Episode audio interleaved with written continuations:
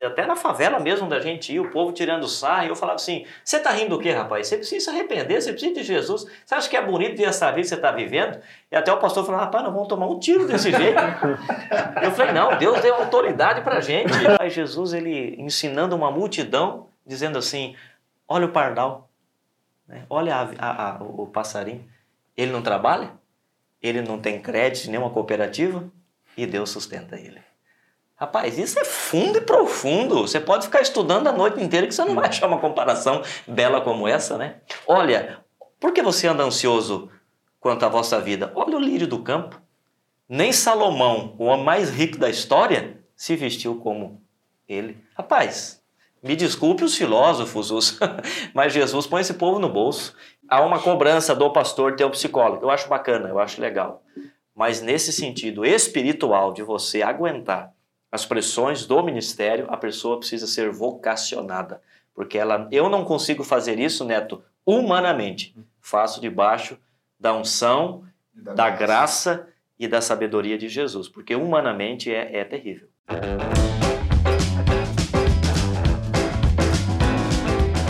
Café Brothers App 18, sejam todos muito bem-vindos. Boa noite, Thiago Tamioso. Boa noite, eu amo o microfone. Boa noite, Neto. Boa noite. As perguntas científicas. Vamos lá, Álvaro Lanza, seja muito bem-vindo.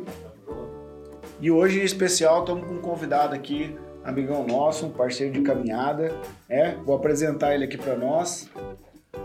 Ele é o pastor Adriano Urban, formado na Faculdade Teológica Batista Ana Wallerman desde 2013, esposo da Lívia, o pai da Alice e do Augusto. Seja muito bem-vindo, pastor Adriano Urban, no Café Brothers. Obrigado, Xandó, e todos que aqui estão. Muito obrigado pela oportunidade de estar aqui nesta noite. o pastor tá achando que é um púlpito já. Né? É, já tá galera. Essa noite. Beleza, pastor, é o seguinte, cara, nós estamos muito felizes de ter você aqui com a gente para bater um papo, né, cara? Sinta-se é, à vontade, é uma, um bate-papo mesmo. E a gente veio hoje mesmo conhecer o Adriano Urban, o Adrianinho, né? Adrianinho é legal. Sabendo essa história aí, né? Nossa cidade, todo mundo era uma cidade tá crescendo bastante, mas na época era uma cidade bem menor, então todo mundo se conhecia, né? E sem mais delongas, como é que surgiu essa parada de ser pastor, cara? Como é que surgiu assim? Falou assim: ah, tô andando na rua, vou ser pastor. Não foi assim, né? Contei é. pra nós, como que foi? Pois é. Sempre o meu sonho, sempre fui apaixonado por ônibus, né? Meu sonho era ser motorista de ônibus. Tudo bem. Talvez podia ter a Urban Tour. e ainda vou ter, mas vai ser Filadélfia. Mas um sonho sempre era de ser motorista de ônibus. Até hoje, sou apaixonado em ônibus, né? Até quando a gente viaja, fico na cabine com o motorista e tal, curtindo. Quando a gente, a igreja foi pra praia, fiquei ali na cabine, na ida e na volta, amo ônibus, né? Mas é, com oito anos de idade eu, eu tive uma mudança radical na, na vida, quando criança, inclusive, na morte do meu pai. Depois de alguns anos, a minha mãe casou de novo é, com seu halo, né? Até hoje tem quase 20 e poucos anos de, de no segundo casamento dela, né? Muito novo, perdi meu pai. E através do, do seu halo, né, a gente foi para a igreja e ali eu tive um real encontro com, com Cristo Jesus, onde mudou radicalmente a vida ali de adolescência, infantil, junior, infantil, então teve uma mudança radical porque eu cresci num ambiente de igreja, né, morando ali no, no, fundo da igreja, né, na primeira igreja batista aqui de Maracaju. Então, tive uma vida, uma adolescência, uma, uma fase de juniores, adolescente, jovem, até o casamento, morando na igreja. Foram 23 anos morando na igreja. Então, é uma, é uma história muito longa, né? um envolvimento muito forte com igreja, né? Pelo fato de morar na igreja, todas as experiências, a, a chamada ministerial, né? A vocação, é como, nas, como a, a, vocação do, do pastor Adriano, né? Ou do Adrianinho, que é mais legal porque tira um peso, né? A vocação se deu é, no, na questão da adolescência também, que vou cursar, não, não fluía nada e vai, vai. até que o pastor Orlando, naquela época, falou: Acho que você precisa fazer uma operação missionária e lá ter uma experiência. Então, em 2006, 2007, eu fui para Santa Catarina, na cidade de Biguaçu, Florianópolis, no inverno, e ali eu fiquei 30 dias. É, no, é, nós ficamos ali no porão de uma igreja, trabalhando é, de evangelismo no morro. Então, ali foi, foi tremendo aquela, aquela experiência, né? É no ali inverno. Foi, ali, ali, ali, assim, foi, ali, ali, foi o, o, o, a decisão de, de, que eu fui chamado realmente para ser um pastor. Né? Foi a, a, vocação ali. E depois o, o confirmar disso foi é, em, em, em, Santa Catarina também, é na cidade de é, perto ali de Joinville, ali onde eu fiquei também outra operação missionária. Então ali foi. Mas antes a... disso teve uma profecia aí, né? Sim, daí é, foi o ok de Deus, né? Mas daí houve o desânimo do Adrianinho e depois houve ah, toda aquela história que você conhece e com certeza você vai perguntar. não, eu quero saber essa, dessa história aí que você foi lá com É assim, é, só me refere uma coisa, a, a Chapecoense, é Chapecó, Chapecó, Santa Catarina, eu, é porque a Chapecoense ficou conhecido, né? Até aquele jogador, ele é da igreja onde eu fiquei trabalhando né, o jogador aquele, ele até ele, ele, ele é da Igreja Batista. Puxa. Não, perdi, é, esqueci o nome dele. É um zagueiro aquele, né, Altão? É um, até ele é da Igreja Batista, lá onde eu fiquei em Chapecó, né, em Santa Catarina, onde foi o, o, o ok de Deus mesmo, assim, para ser um pastor, né? Porque eu fiquei ali é, 2006, 2007 em Biguaçu, na Grande Florianópolis, e no outro ano o pastor falou, eu vou te mandar de novo. Então o Orlandão me mandou de novo para Santa Catarina, que foi para Joinville, é, Joinville não, Chapecó. Chapecó. Então a gente ficou ali um mês também trabalhando nessa operação missionária. E eu fiquei ali com três pastores, né? E no último dia do, do, do, dessa operação missionária, que você trabalhava com famílias vulneráveis, famílias carentes, drogas, viciados, bêbados, enfim, toda essa. Você ficava um mês trabalhando com esse tipo de pessoa é uma operação missionária para pessoas vulneráveis. Então é uma coisa muito forte, muito delicada, porque você via de tudo, né? E eu sempre fui fui eu, né? Eu não sei não ser eu. eu não sei, eu sempre sou eu, né? Eu não consigo sempre desse meu jeitão e conversando e fazendo brincadeira e contando piada e brincadeira e vai e mexe com e mexe com o outro. No final, nos últimos dias, os pastores falaram assim: "Nós temos uma reunião e queremos falar com você". Falei, ah, lá, né? Lá vem, lá vem bomba, né? Porque eu sou muito, é, é, talvez não, é, para ter uma ideia, né? Nós fomos evangelizar uma casa e pelo fato de ser alemão, descendente de alemão, é, Santa Catarina tem muito alemão, né? E eu fui com um pastor, cara, negrão, mas negrão mesmo, da cor dessa cadeira, assim, ó. E colocaram eu e ele. Né? Era o café com leite, né? e a gente foi, né? E eu falei, pastor, o bambu vai chegar pro teu lado aqui, hein? Esse povo, esses alemão aqui são endemoniados, hein? Esse povo aqui é triste. Quase e, de, e foi, depois se você quiser cortar, tranquilo, tá? Não, mas, tem problema. Mas que, que, que... Aqui você vai falar o que você quiser. Que Aqui o, não tem negócio de heresia, pastor. Que o alemão, o alemão que não gosta de. Só porque a pessoa não é da cor dele, é porque é endemoniado mesmo, não tem outra. né? Porque Deus fez todo mundo especial, independente da cor, né? da, da, da raça, do credo, enfim. É... E nós fomos numa casa e a mulher falou assim para mim: Você pode entrar. E ele não. Eu falei assim: O que, que você disse? Ela falou: Você pode entrar e ele não. Eu falei, eu que não vou entrar aí. Eu falei assim, nós viemos aqui falar de Jesus para a senhora e a senhora recebe a gente desse jeito e tal.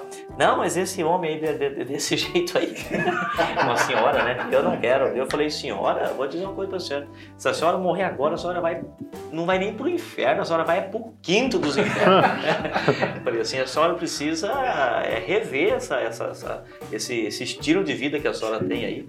A senhora está totalmente errada, a senhora é digna até de um processo. Falei assim, mas se ele não pode, eu também não vou entrar. E foi assim, e até na favela mesmo da gente ir, o povo tirando sarro, e eu falava assim: você tá rindo do quê, rapaz? Você precisa se arrepender, você precisa de Jesus. Você acha que é bonito ver essa vida que você está vivendo? E até o pastor falou: rapaz, não vamos tomar um tiro desse jeito. eu falei: não, Deus deu autoridade pra gente. Deus não deu autoridade para ele, Deus deu autoridade pra gente. E no final dessa operação missionária, os pastores me chamaram. Eu falei, bom, agora vamos ligar pro meu pastor aqui. Vamos falar que nunca mais, né? E foi, foi, foi. E eles me chamaram num, num quarto lá e falaram, pastor Adriano, é nítido o chamado de Deus na sua vida. Não tem o que você fazer. A gente percebe que você é alguém vocacionado por Deus para ser um pastor, um missionário, um obreiro. Então foi uma, uma, uma, um toque, né? Uma marca. Mas daí houve. Eu era adolescente ainda, né? Não, não era assim. A, a, a gente então, vai nessa não amadurecendo. era pastor Adriano, era Adrianinho. Adrianinho, era Adrianinho. Como que eu vou fazer um negócio desse sendo pastor? Né? eu duro que faço hoje até pior, né? Mas foi um, um, toque de Deus, uma revelação de Deus. Depois houve o desânimo e ele vai chegar na pergunta que eu sei que o Xandão vai fazer. Não, essa pergunta foi. Você estava meio andando na cidade e tal, você e o Zóio falou, vamos na igreja. É, na verdade é o seguinte, daí eu sempre fui da primeira igreja batista aqui de Maracaju, né? E todo mundo falando para mim, não, você vai ser um pregador, você vai, vai, né? Mas você é um pregador, ninguém me convida para pregar, né? Você é um pregador, ninguém na igreja onde eu tô não dá oportunidade nem de fazer oração silenciosa. Como que eu vou ser pregador, cara? Ninguém acredita no meu chamado, né? Nem na... voz eu tenho. Nem voz eu tenho para pregar. Como é que eu vou ser pregador, rapaz? Que que eu vou ser pregador, né? E todo mundo falando, não, porque você tá. Eu falei, só é o seguinte, eu, eu, eu não vou na igreja nesse, nesse final de semana aqui na igreja aqui não. Eu quero ir numa igreja diferente. Eu não quero mais vir aqui não. Eu vou numa igreja diferente. Eu, eu tô. Larga a mão, eu vou numa Zó, igreja. Você e o Zóio eram amigão, Eu e o Zóio. Zóio sei até hoje, né? A gente foi muito amigo, né? O Lucas, né? Hoje Uhum. estudou, agrônomo. Borjão. Borjão. Lucas Borges.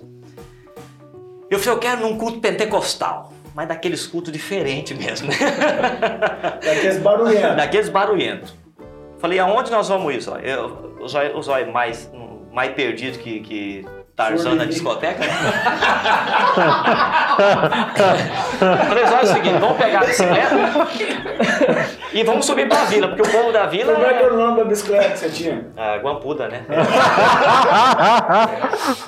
Eu vou atrás Peguei a bicicleta e fomos embora, lá perto da rodoviária. Eu lembro dessa bicicleta. Aqui perto, tem até hoje, tem até Até hoje, pintaram até de amarelo. É. Porque fui carteiro, né? Então É. pintaram de amarelo, o povo fala que eu roubei ela do correio.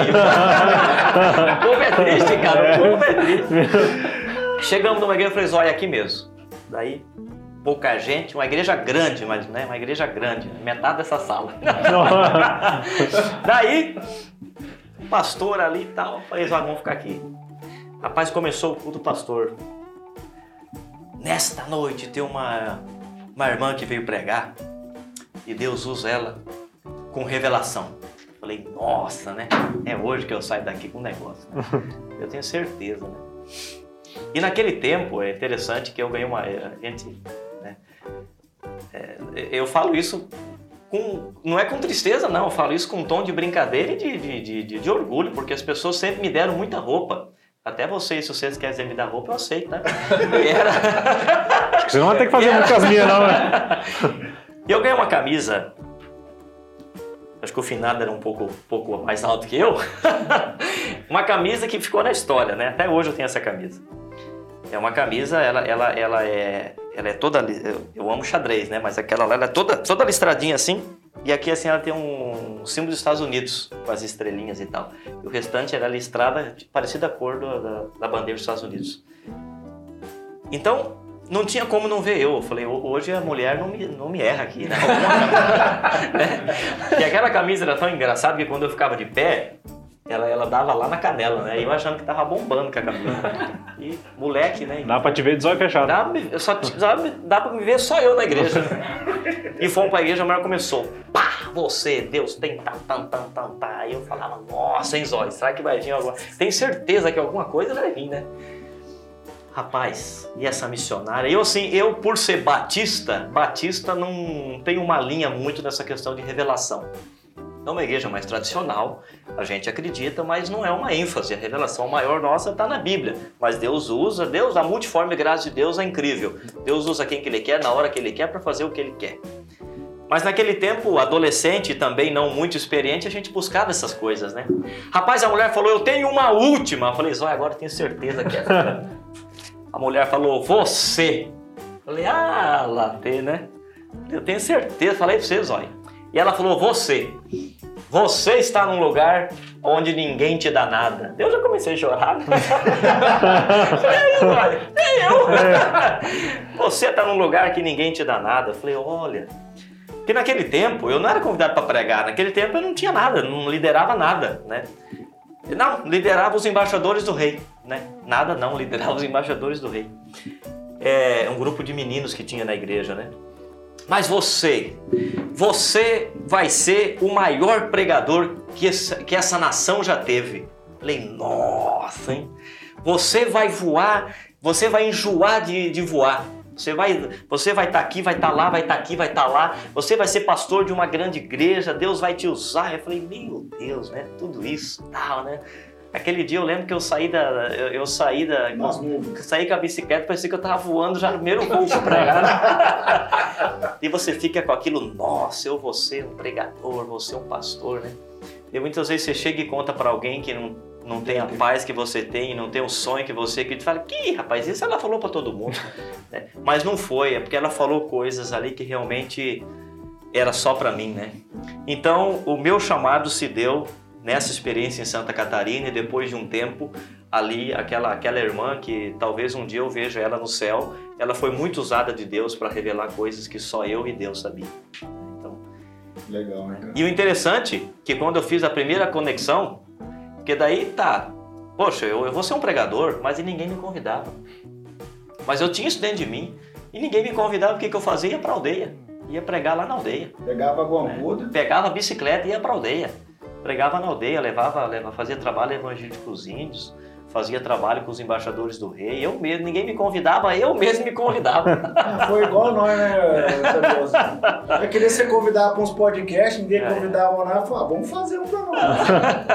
Se auto-convidamos assim mesmo. É, e agora a gente que convida. Amém. Viu? E hoje você é o nosso convidado. É, viu como que Deus honra? É. Viu? Álvaro, manda aí, Álvaro. Pô, mas gostei dessa história. Essa, essa, outra parte eu não sabia, não. Eu, eu sabia de uma parte dela na, no, no, retiro, ver se você contou. Não sei se eu dormi no meio do retiro, eu não, é. eu não ouvi o resto, mas eu... É que a gente tem experiência, pra, é, o tempo, né, também para contar tudo, né? Sim. né? Então... E aquela, quando eu te conheci, você era bem mais novo, faz nove anos atrás, faz tempo pra caramba. É, mas eu quero te fazer uma pergunta dos dias atuais, do, século XXI. Até eu estava pensando nesses dias, nem sabia que o Xandó ia, ia, ia, te convidar, esse dia que eu estava pensando.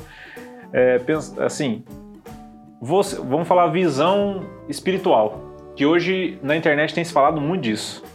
Algumas pessoas até estão vendendo coisas através de ah, histórias espirituais, tal, porque os coaches hoje, que eu acredito muito que tem realmente tem muita pessoa que quer ajudar tal, mas eles levam muito para esse lado e é o que atrai muitas pessoas, porque hoje nós estamos é, nessas doenças devastadoras, depressão, ansiedade tal, estão a flor da pele em todo mundo, né? ainda mais depois do lockdown.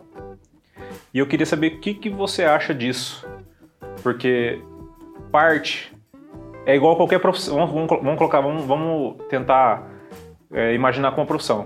Profissão, ah, é, advogado. Tem advogado bom e tem advogado ruim. Tem advogado que usa os argumentos para as coisas boas e tem alguns que usa para ganhar recurso ou nome, alguma coisa assim. E eu queria saber que você, que hoje você está mais pro lado do espiritual, vamos colocar do que são empresários essas pessoas, né? O que, que você acha vendo isso aí hoje? Você acha que hoje é muito bacana e lá na frente pode dar um revés isso aí, alguma coisa desse tipo? É, Álvaro, eu entendo assim. É, eu, ah, que eu falei, a multiforme graça de Deus, né? Deus ele usa quem ele quer e tal.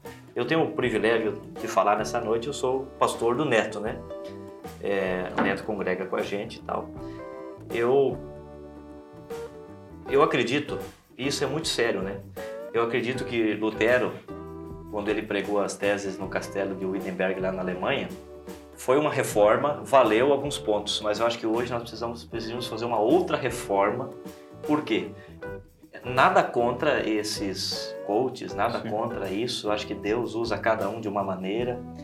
Mas no meu campo de um pastor de uma igreja, eu acho um pouco perigoso. Porque a, a, a, a pessoa ela precisa ser alimentada apenas com esta palavra, sabe?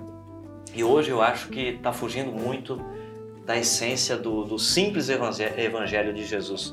Porque o evangelho de Jesus, é a coisa mais simples que existe. Né? Hoje é, virou parecido, um, é, tipificou, vamos dizer assim, como uma questão empresarial. Hoje os pastores, que na minha visão eu falo isso com muito respeito, mas com muito temor e com muita responsabilidade. Até se, se, se vier alguma coisa, eu sempre falo na igreja, se vier algum processo, não coloca no nome da Igreja Batista Filadélfia, coloca no meu nome, né? Eu acho assim, hoje virou um mercado financeiro essas questões e eu acho isso muito perigoso, porque eu acredito que somente o simples evangelho de Jesus, na simplicidade de Jesus, basta Deus pode usar um coach, mas eu acredito, como pastor de uma igreja, alimentar a, a, a, as ovelhas, acho que apenas esta palavra, apenas o, o, feijão com arroz, que é o suficiente, que é o que Jesus deixou para gente, que é apenas a palavra. Né? Como você bem disse, é, eu, eu até a multiforme graça que Jesus atua, ele usa quem ele quer, tal, por um curso, para uma coisa, um palestrante e tal, mas para mim, como pastor do neto, eu preciso passar a palavra para ele, eu preciso é o que Jesus deixou, é, é, esse evangelho, não tem como eu fugir disso aqui, porque se torna, no meu ponto de vista, uma linha muito fina, uma linha muito tênue que é, eu acho perigoso, Sim. porque acaba virando um ramo empresarial. É, um comércio. Porque daí a pessoa, ela, ela estuda uma coisa que ela sabe, porque isso aqui é espiritual, isso aqui é espiritual. Né? E assim, eu leio um pouco, não vou dizer que leio muito, porque senão a gente acaba né, puxando a sardinha para o nosso lado. Mas eu tento ler bastante. E, rapaz, Jesus é demais. Jesus, ele, Jesus é a pessoa mais simples que eu já conheci. E Jesus, ele, ele não apenas marca uma história, mas divide ela no meio, né? E assim, hoje, hoje os camaradas aí, eh, os coaches, pastores, os caras querem colocar coisas que, rapaz, Jesus ele ensinando uma multidão, dizendo assim, olha o pardal, né? olha a, a, a, o passarinho, ele não trabalha, ele não tem crédito, nenhuma cooperativa e Deus sustenta ele. Rapaz, isso é fundo e profundo. Você pode ficar estudando a noite inteira que você não vai achar uma comparação bela como essa, né? Olha, por que você anda ansioso quanto à vossa vida? Olha o lírio do campo. Nem Salomão, o homem mais rico da história, se vestiu como ele. Rapaz, me desculpe os filósofos, os... mas Jesus põe esse povo no bolso. Então eu acho que isso é muito perigoso. Assim, eu acho que só o evangelho, só o evangelho. Para o pastor Adriano, né, na igreja a qual eu eu pastorei, eu acho que só isso aqui. Eu acho que é essa linha que está tomando, e eu não quero julgar ninguém aqui, mas eu acho muito seguidor da pessoa, né? E, né, eu acho que Jesus fica muito distante dessa, desse holofote aí que está gerando isso. Né? Sim, boa Tiago Tamioso. Não vou perguntar nada porque você roubou meu microfone. Comenta aí essa. Dá um teu parecer aí. Que você Não, acha? cara, eu, eu, eu achei interessante ter, ter trazido essa reflexão porque vem de encontro muito ao que a gente discutiu em um dos episódios, inclusive, né? Sobre valores e princípios. Porque eh, quando. eh, a, a igreja, é, eu acho que se a pessoa for, e é um, um dos problemas que eu tive na, na, na, minha vida com a igreja, é que se a pessoa for na igreja olhando para as pessoas que estão dentro da igreja, ela está cometendo um erro gravíssimo. Porque dentro da igreja vai estar um monte de gente errada. Entendeu? Então, se você for para olhar para as pessoas e achar que ali vai ter alguém que vai salvar a tua vida, não vai ter ninguém. Né? Então, você trouxe essa, essa reflexão sobre é, esses coaches, essa, essa, essa ideia que está vindo no mundo agora, né? Como que você vê, trazendo em, em perspectiva justamente isso, como que você vê é, o que está acontecendo com a nossa sociedade de uma maneira geral? O que eu quero dizer de uma maneira geral? Por exemplo, hoje eu sou um cara que eu me considero razoavelmente observador. Você pega filme. Cara, a maioria dos filmes tem alguma coisa progressista encaixada nele música. Cara, dificilmente você foge de uma música que tá falando de uma coisa boa. Hoje em dia, você não acha uma música falando coisa boa, é só, e me perdoa quem gosta disso, mas é só putaria, é só cachaça, não tem nada de bom nas músicas. Você não vê uma poesia bonita falando que uma mulher é bonita, ou que um homem é bonito, ou que o mundo é bonito, né? É só coisa ruim. É, como, como que você vê, é, é, pegando de encontro, né? Vamos pegar essas três frentes. É, esses, esses é, coaches, esses guias, tanto espirituais quanto não espirituais que tem no mercado, a igreja fazendo uma outra ponta e eu, como sim. ser humano aqui desse lado, tendo que Tentando entender. engolir tudo sim, isso, sim. né? E, e ruminar. Como eu me vejo, você pergunta, né, Tiago? É, como você vê isso Vê, tudo, tá, ok. isso. Eu me sinto um doido, um doidão. parece que o, o drogadão não é mais o que usa, parece que é eu. Né? É verdade. Eu Cara, me sinto legal. um doidão. Por exemplo, eu tenho dois filhos, né? E eu, eu sempre falo para Lívia, para minha esposa, Ali, Alice, a gente não vai dar celular para ela até ela ter uns 12, talvez 13, 15 anos de idade. Não vai dar. Ah, mas a amiguinha com 7, 8 tem. Problema é da amiguinha. Eu não sou pai da amiguinha, eu sou pai da Alice. Né? Se eu pudesse viver numa colônia menonita, e talvez se eu fosse chamado para ser um pastor na colônia menonita, eu ia embora. Ia embora, deixava Filadélfia e ia embora. Porque esse povo, nesse sentido, você vê, é, é um povo que tem um princípio, tem uma linha e, e eles são mais doidão do que eu ainda, né? No sentido dessa linha que eu, que eu, que eu quero traçar. Falando nessa linha que você traçou, né? É, rapaz, num todo, o, o mundo caminha para algo muito. quando não é real, né? Algo muito artificial, algo muito. é, sei lá, sem uma alegria verdadeira, sem uma, uma paz, né? E a Bíblia tem um versículo que eu gosto muito, né? Que a paz precisa ser o árbitro no nosso coração. Sei lá, Seja a paz do teu juízo. é, é uma cobrança porque tem que ter, porque tem que ter, porque o celular é... Não, não tô, né? O celular é bom, o outro é bom, o outro é bom. Rapaz, o meu, o meu é o pior que tem e eu, eu acho que é o melhor que tem. E eu tô com o meu, e tô aí, e tô... Não, porque o pastor tem que subir no púlpito com a... Eu, eu não sei se eu sou doidão ou se eu sou do contra, né? Porque tem aquele também que... Já, talvez eu seja um pouco É. dos dois, né? Você já Não, não. não tá Porque o pastor, o pastor tem que subir no púlpito com o iPad, com o tablet, com não sei o quê. Eu não. É, na verdade, ninguém tem que nada, né? Essa Ninguém, é, a é, Ninguém tem que é, nada. isso que eu digo. É, eu não. Porque a a sociedade hoje ela impõe, ó. É. Por que, que você, você- o seu iPhone, por que, que o seu iPhone é o 10? Você já tem o 13? É, é isso. Ah, mas você vai ficar pra trás? Mas pra trás do quê? Mas é, é É. que tá. E, E, e nessa questão dos coaches, nessa questão da igreja, cara, por exemplo, assim, rapaz, por- é, quero chegar no que o Álvaro tá- tocou aqui. Você não tem que nada.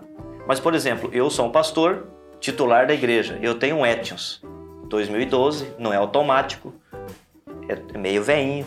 Cara, parece que é, eu, eu sou um. Parece que o, o pastor. alienígena. mesmo- é, o pastor mesmo é aquele que. Né, que, que é um Corolla. um- O pastor é aquele que, por exemplo, tô pintando, tava pintando lá a igreja hoje, com- com todo.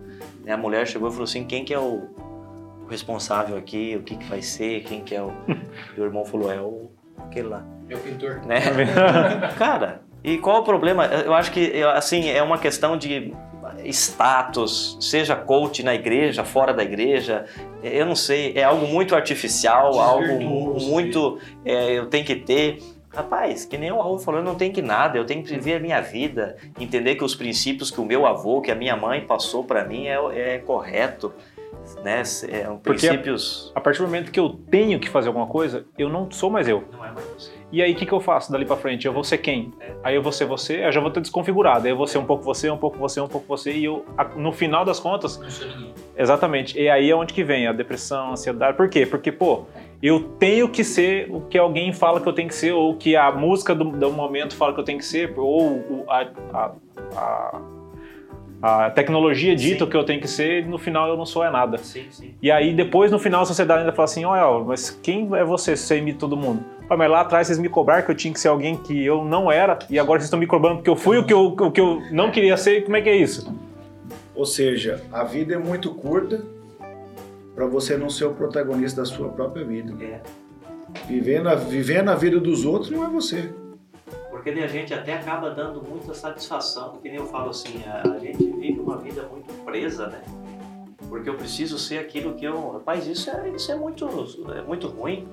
Eu acho que é uma vida totalmente uma vida é, é, é um sofrimento é uma tortura, né? atrás do outro é isso uma aí. tortura. Porque eu não estou sendo, porque o fulano falou que eu tenho. É igual, por exemplo, no seminário, né? A gurizada que, que nós começamos no seminário, daí no seminário eu, eu não tinha e-mail.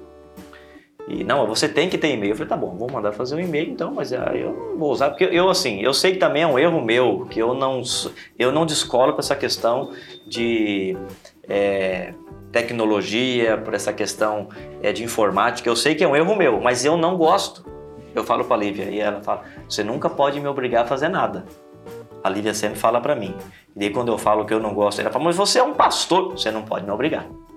Eu não gosto, né? Daí a gente brinca. Mas eu não, eu tenho essa dificuldade. Por exemplo, meu e-mail quem mexe é ela, né? O que eu gosto, ler. Eu gosto de ler e tem que ser papel. Papel, tem, é, se me coloca para ler, eu não leio, eu não consigo ler. Talvez se outra pessoa que lê também eh, razoavelmente ou bastante, ela vai, vai tomar essa linha. E no seminário, não, você tem que ter o teu sermão, você tem que digitar o teu sermão, tem que estar com ele. Eu falei, não, não, não, não. Eu vou ler, vou estudar a semana inteira, na hora que eu vou ministrar o sermão, eu não vou ter papel nenhum. Porque o, o jeito que eu ministro o sermão, eu leio, explico o texto e tiro três lições de ensinamento para a nossa vida. Não, mas o, o, o, professor de hermenêutica e homilética, que é a matéria da arte uhum. de interpretar e é, é, é, que, que, traz a interpretação do texto, a, a, a todo o preparo, vai, vai te, te reprovar. Então vamos ver então, porque eu vou ler, vou estudar virado no, no girai aqui.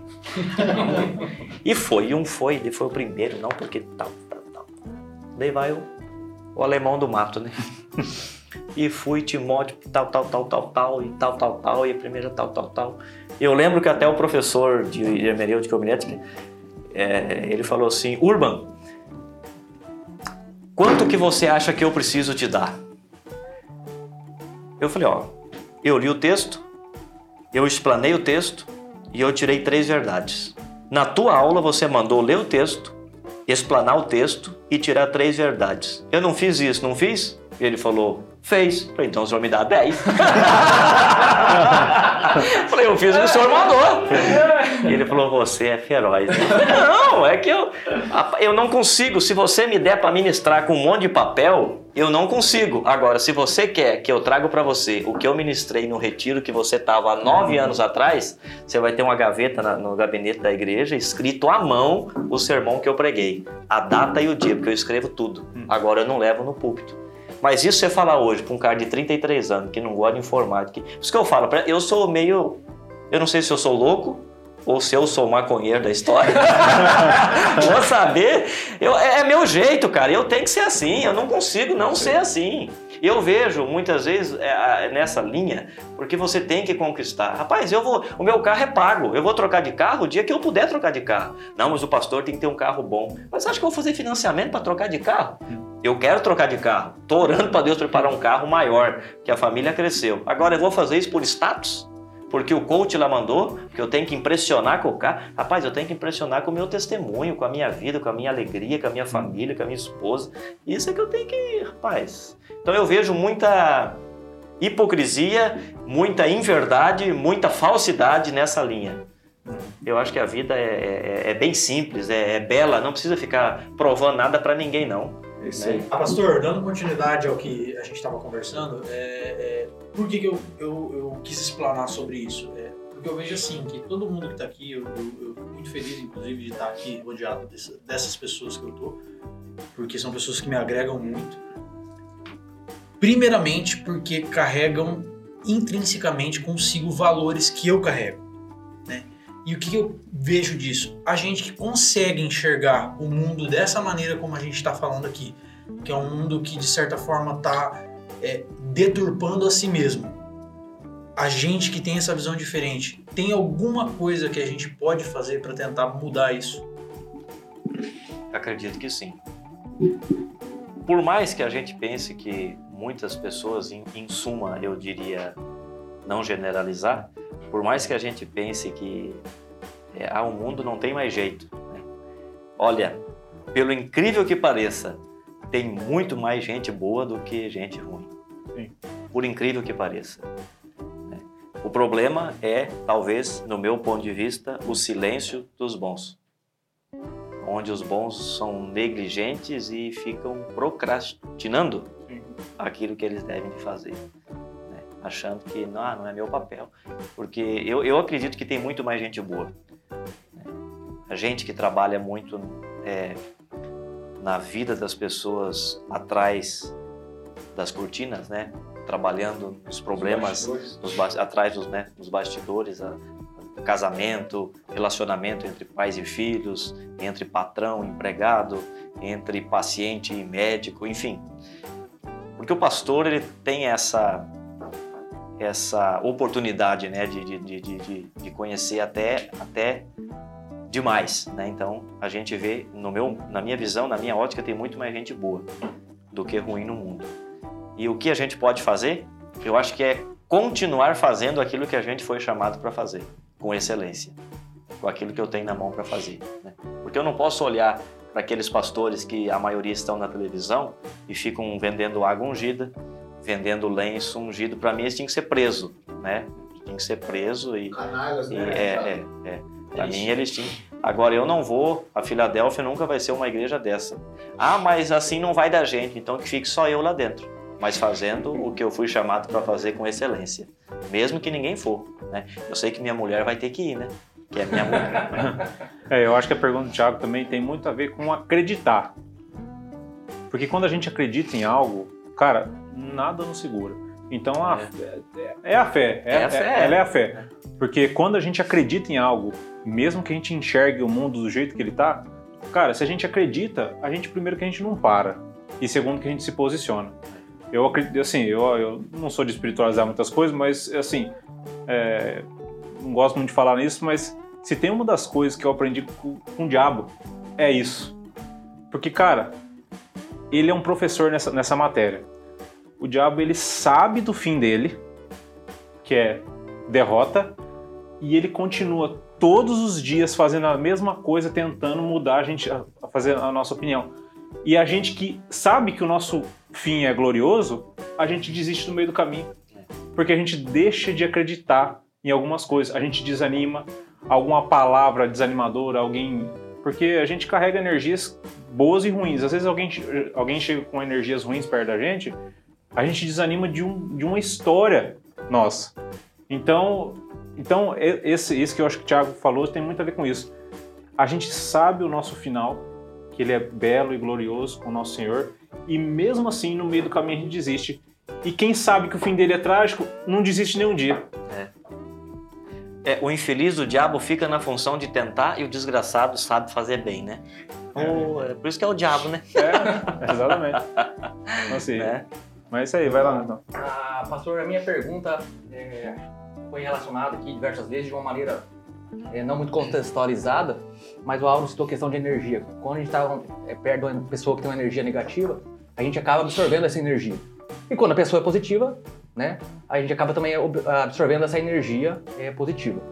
É, o Thiago falou, nós gostamos de estar no meio de nós aqui, nós cinco, né, com pessoas boas, porque eleva nosso nível, né? E assim, eu vejo uma, uma capacidade emocional do pastor, e ter que liderar às vezes 150 pessoas, 200, 300, 400, e tem que aguentar reclamação de irmão. É aquela coisa, é aquela coisa de, de, ah, falou mal do fulano, tá mal, mal do ciclano, é, como é que eu faço para resolver isso, problema de família.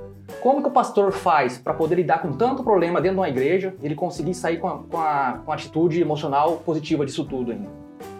Ah, não sei. é, na verdade, é um desafio. Eu sempre falo assim, é, queridos, uma coisa que a gente tem que separar, por isso que talvez vários pastores não finalizam a carreira. Uma coisa é o ser pastor, outra coisa é o vocacionado a ser pastor. Porque tem muitas coisas que não, não são teólogos, são formados em teologia, são pregadores, palestrantes, coaches, talvez alguns, mas não pastores, no sentido de vocação. Eu creio que o, o, o casco da tartaruga é mais, né? A gente sobe até em cima, né? Dependendo do, do, do jabuti da tartaruga, porque aguenta, né? Eu acho que o casco do vocacionado é mais grosso, no sentido de, de aguentar mais pressão, porque humanamente falando, Neto, não, não, não. Até porque o povo fala assim: quem que é o seu psicólogo? Eu falo Cristo. né? Tudo bem que eu até eu sou pastor de três psicólogas, né? Até quero deixar um, um abraço para elas, né? A doutora Laura que esteve aqui com vocês, hum. a doutora Vanessa, né? E está voltando outra que foi embora, esposa de um agrônomo da nossa igreja, Aline Temporim, esposa do Bruno. Então ela vai voltar para vai voltar para Maracaju, vai voltar para Filadélfia. Ele fala que psicólogo é tudo louco. Eu falo então, um psicólogo louco precisa de um pastor louco. Então, né? Mas é até há uma cobrança do pastor ter um psicólogo. Eu acho bacana, eu acho legal.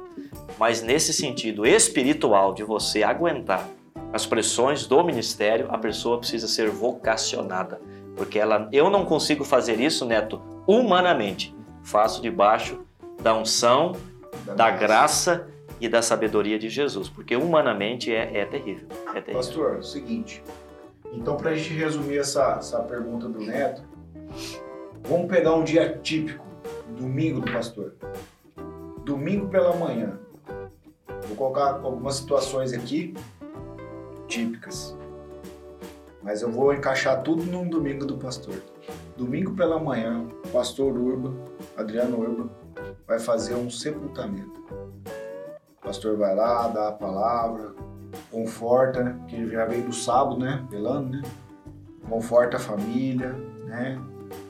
Sepultou às 9 horas, às 8 horas ali.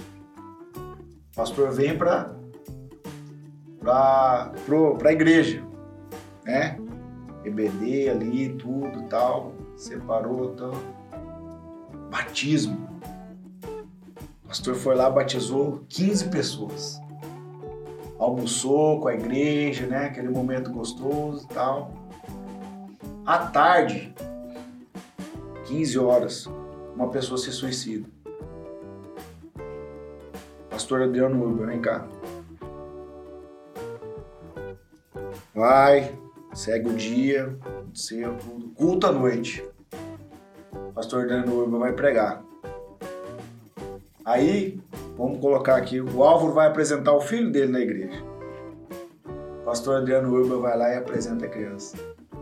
Cara, você viu que pico de. Sim, sim. De emoções. Essa é a vida do pastor? É a vida do pastor. Bom se fosse só no domingo. ia ser legal. Se fosse só no domingo, ia ser bom. O duro é quando se suicida na segunda, que é o dia de folga, e tem velório no dia de folga, e tem casamento no dia de folga, e tem apresentação no dia de folga, e tem casal que briga no dia de folga, e tem filho que sai de casa no dia de folga. E tem gente que precisa de cesta básica porque tem fome no dia de folga. E tem ministério que desiste no dia de folga. Ou seja, o dia de folga ele só tem um nome. Só tem um folga nome. É, é, é, uma, é uma luta. É uma luta, sim, de organização, porque a gente precisa pôr uma, um limite. Mas como você vai falar de uma família enlutada que está enterrando o seu ente querido que você não vai lá porque é dia de folga? O pastor não é... Eu, eu sempre brinco, eu falo assim, esse negócio não é real. Esse negócio, o pastor tinha que ser falo assim, o verdadeiro pastor, né? Não aquele que eu falei da televisão, né? Rapaz, é uma coisa de doido. E assim, pastor, daí tudo isso que a gente falou, né? Aí o pastor Adriano Urban vai tirar férias. Hum. Aí chega o cara e fala assim, pastor, mas o diabo não tira férias. É. E aí, como é que o senhor responde? Eu falei, por isso que ele é o diabo.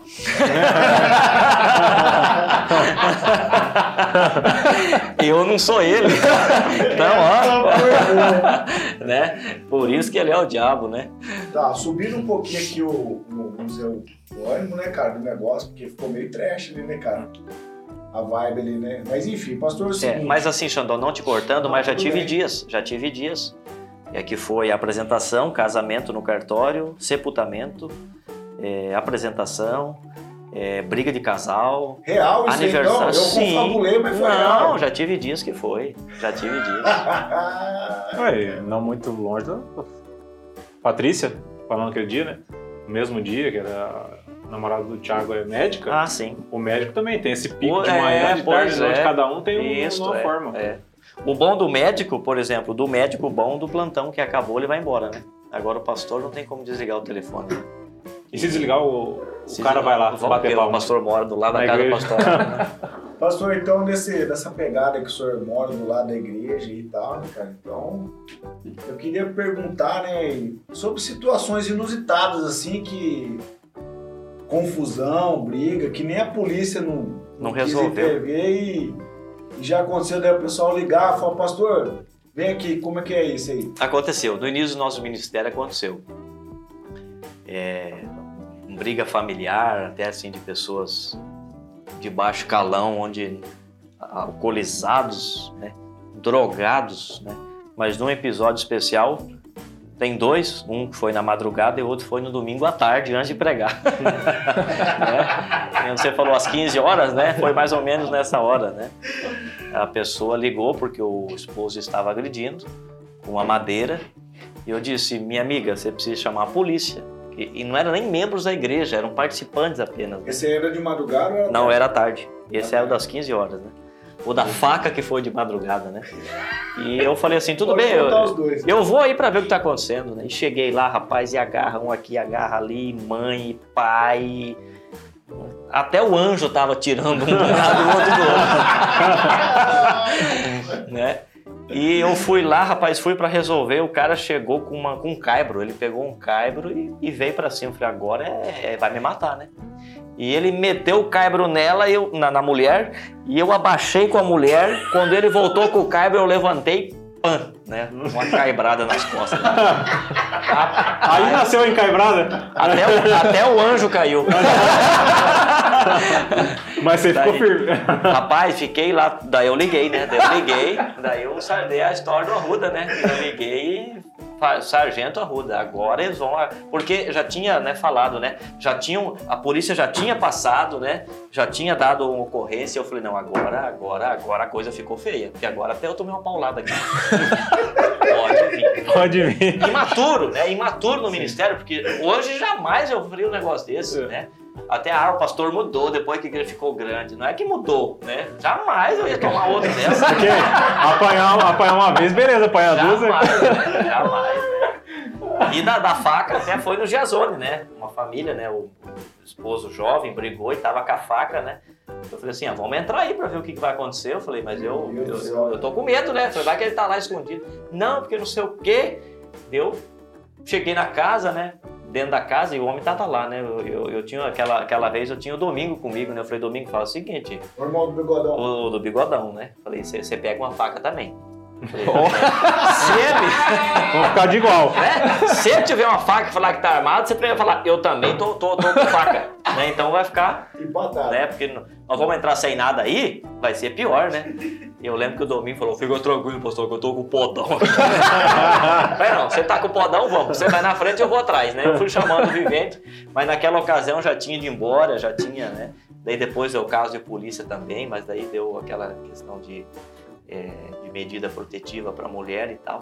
Mas tudo isso eu passei, né, no início, querendo ajudar as pessoas, mas não é nem caso de... Isso é perigoso, né? Imagina você tomar uma paulada, uma facada, morrer, né?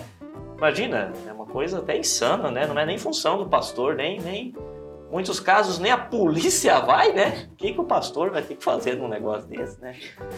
Né? E assim, e ambos nem eram membros de igreja, sabe? Iam lá, mas ah, não- tem quem vai, então liga pro pastor, sei lá, por que não ligou pro padre, né? Podia ter ligado pro padre também, né? mas ligou pro pastor, né? E eu acabei indo, né?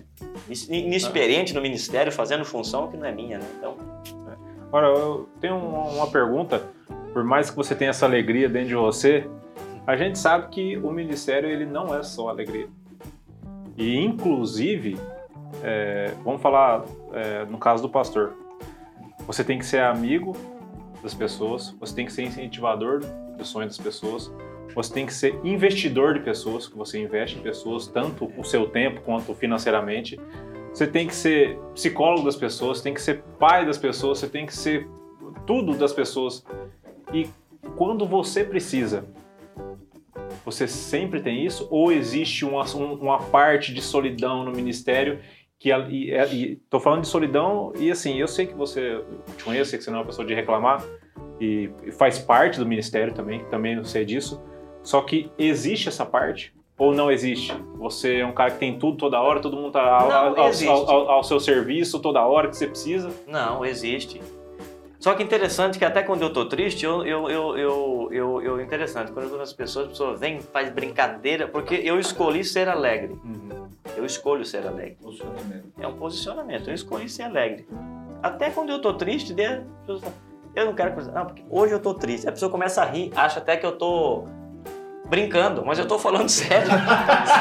eu tô falando sério, né? Muitas vezes até. Eu, eu lembro até do, do episódio desse, porque eu sempre vou no hospital. Eu tava, eu sempre vou no hospital, visito as pessoas, e, ah, pastor, vem aqui, ora pela gente e tal, vem aqui, ora pela gente. E quando Augusto nasceu, de vez da depressão pós-parto na Lívia, não vou dizer que é uma depressão pós-parto masculina, nem sei se existe isso, mas me deu um negócio. Eu sabia que eu estava com dengue, não sabia se era corona. A pressão estava 19 por 9. Um negócio assim, 19 por 8. Pressão muito alta. Batimento cardíaco estava 100 e lá vai alguma coisa. O normal é 100, 110. Falta de ar, rapaz, uma coisa ruim. Cheguei no hospital. Oi, pastor. Eu falei, eu tô aqui, mas eu, eu vim para ser atendido. Eu falei, eu não tô bem. E a mulher falou, ah, tá, pega lá, tá. Eu entrei lá. E as pessoas, ela, é, porque eu tô acostumado, entra no hospital para visitar, para fazer oração, para tal. Daí ela, oi, pastor. Eu falei, ah, não, não tô bem. Deu médico, até o médico que me atendeu né? É amigo, é, né? é super camarada, um médico. Da Vera Barbosa? Não, não. O doutor, Marcelo, não, Marcelo. doutor Tiago. Até ah, o doutor Tiago Murano, um abraço, doutor Tiago. Doutor Tiago, né? Pessoa humana, né? Daí chega, ô oh, pastor, eu vejo uma áurea, eu vejo uma luz em você. Eu falei, pois é, mas acho que essa luz está apagando. falei, doutor, eu não tô bem. mas o que que foi? Eu falei, rapaz, doutor, a pressão dele mediu a pressão. Falou, olha, a pressão tá realmente tá um pouco alta, vou te deixar aqui. Tá, tá. Fui no, no é, tomar um soro tal, né? Daí veio a técnica, né? enfermeira. Oi, pastor, que legal, você está aqui, o que, que aconteceu? Tal. Eu não estou muito bem. É, pois é, tá aqui, me pediu para tomar. Depois eu falei, só que a, a minha tontura está aumentando. Eu falei, você pode medir a pressão? Dela foi medir a pressão, tinha subido ainda. Ela falou, meu Deus, a tua pressão subiu. Eu falei, você faz alguma coisa. Falei pra, falei pra ela, você faz alguma coisa, porque eu tô me sentindo que eu tô, minha cabeça pensa que vai explodir. Daí tomei um remédio, tomei uma, uma, uma um calmantezinho, me deram um sublingual, é sublingual que fala, né? Um medicamento para baixar a pressão e tal. Então, mas mesmo talvez, como estou é, mal, eu escolhi ficar alegre e feliz. E as pessoas, elas visualizam isso e, e, até quando eu falo assim, hoje não estou muito bem, o povo começa a rir. Eu falo assim, eu estou falando sério, ô Bocó. né? Eu estou falando sério. Então parece que é uma coisa assim que você não joga meu cravo fora que eu estou oh, mastigando cravo. eu não acredito. Ele está jogando tudo fora. Ele está achando que é, vai catar meu cravo que está caro. Então eu escolhi, eu escolhi. Ah, eu achava que era sujeira. Que ele, eu falei, cara, vou ele tá só aqui, ó. Só, só aqui. O primeiro você achou que ia comer. Você Mas ainda bem que mesmo assim ele escolheu ficar feliz. Mas é uma escolha, Álvaro. Agora, tem dias que dá vontade de você arrancar a roupa do corpo, o escritório. Tocar lá, tinha fogo em cima. O escritório, o gabinete pastoral é um lugar muito legal que é na lavoura, assim, é bem. Sim tem dias que dá vontade de você arrancar a roupa. Não sei porque acho que pelada é melhor para correr. Rapaz. A sensação é diferente. Cara, e começar a berrar e gritar. Ah! Ir embora naquele mato lá e voltar só no outro dia. Tem desses, desses dias. É, porque Desânimo, o, dia, assim. o, dia, mal ele vem para todo ele mundo. Ele vem, e Jesus né? falou: Sim, te prepara pelo dia mal. É. Jesus falou. Porque nem um, uma mensagem no evangelho vai. Não, o dia mal ele vem, prepara para ele, né? Então eu escolhi preparar alegre. Até a Lívia fala, ai, é demais, você me estressa. Sai um pouco, deixa eu sozinho. Porque eu não paro, cara. Eu tenho um problema de ser. E ela fala assim, até quando ele. A Lívia até brinca, né? Ela fala, até quando ele tá. E, o duro que os filhos vêm pegando nessa, nessa. A menina é igual, o menino vai fazer agora sete meses e parece que é, é igual o pai, né? Graças a Deus. Né? Eu, eu, só para concluir, eu, eu, eu fiz essa pergunta para você. É, um dia, o, o, eu tinha um outro escritório lá ainda, era bem no começo ainda. O Dudão foi fazer uma visita pra gente lá, o Eduardo Valdo, que é da, da Batista também. Ele foi, acho que vende, acho que ele ia pra casar, ele tava vendendo umas coisinhas, acho que era mel, era melzinho, coisa assim, né? Que ele tinha um negócio Sim, de eu lembro, lá em cima, né? É. E aí ele foi lá para vender uns mel pra gente lá tal, e ele entrou na minha sala bem rápido, eu tava bem ocupado. Aí ele entrou pra entregar o mel, agradeci ele. Aí eu falei, ah, Dudão, senta aí, cara, não sei o que. Vou, falei assim, senta aí, vou orar por você. Ele pegou o mel, ele olhou pra mim e falou, você tá falando sério? Eu, sim, mano. Tá. Aí tá. Aí ele falou, ó, oh, eu tô montando um carro, tô indo embora pro aeroporto em Campo Grande, só que eu quero te falar uma coisa. Faz uma semana que eu tô aqui. Todos os lugares que eu fui, todas as pessoas pediram oração pra mim. E ninguém orou por mim. Aí eu, não, beleza, tal, não sei o quê. Aí falou, cara, eu não sei se ele lembra desse dia, né? Ele falou, cara, acho que eu nunca mais vou esquecer desse dia. Ele falou assim, porque era tudo que eu precisava. Por isso que eu te fiz essa pergunta. Porque às vezes, por ser autoridade, até as pessoas ficam meio assim de. de, de... Mas é, às vezes é tudo que o cara precisa, tudo que o cara quer. Só como que ele vai pedir sendo que você já pediu antes? É, é. Por isso que eu te fiz essa pergunta. Sim. Dessa, assim, desse esse ministério solitário, muitas vezes, é, né? É. é. é verdade. Pastor Adriano Urban, de uma maneira assim, vamos dizer, rápida, porque é, é muito longa a história, né? Mas resumida, vamos dizer assim.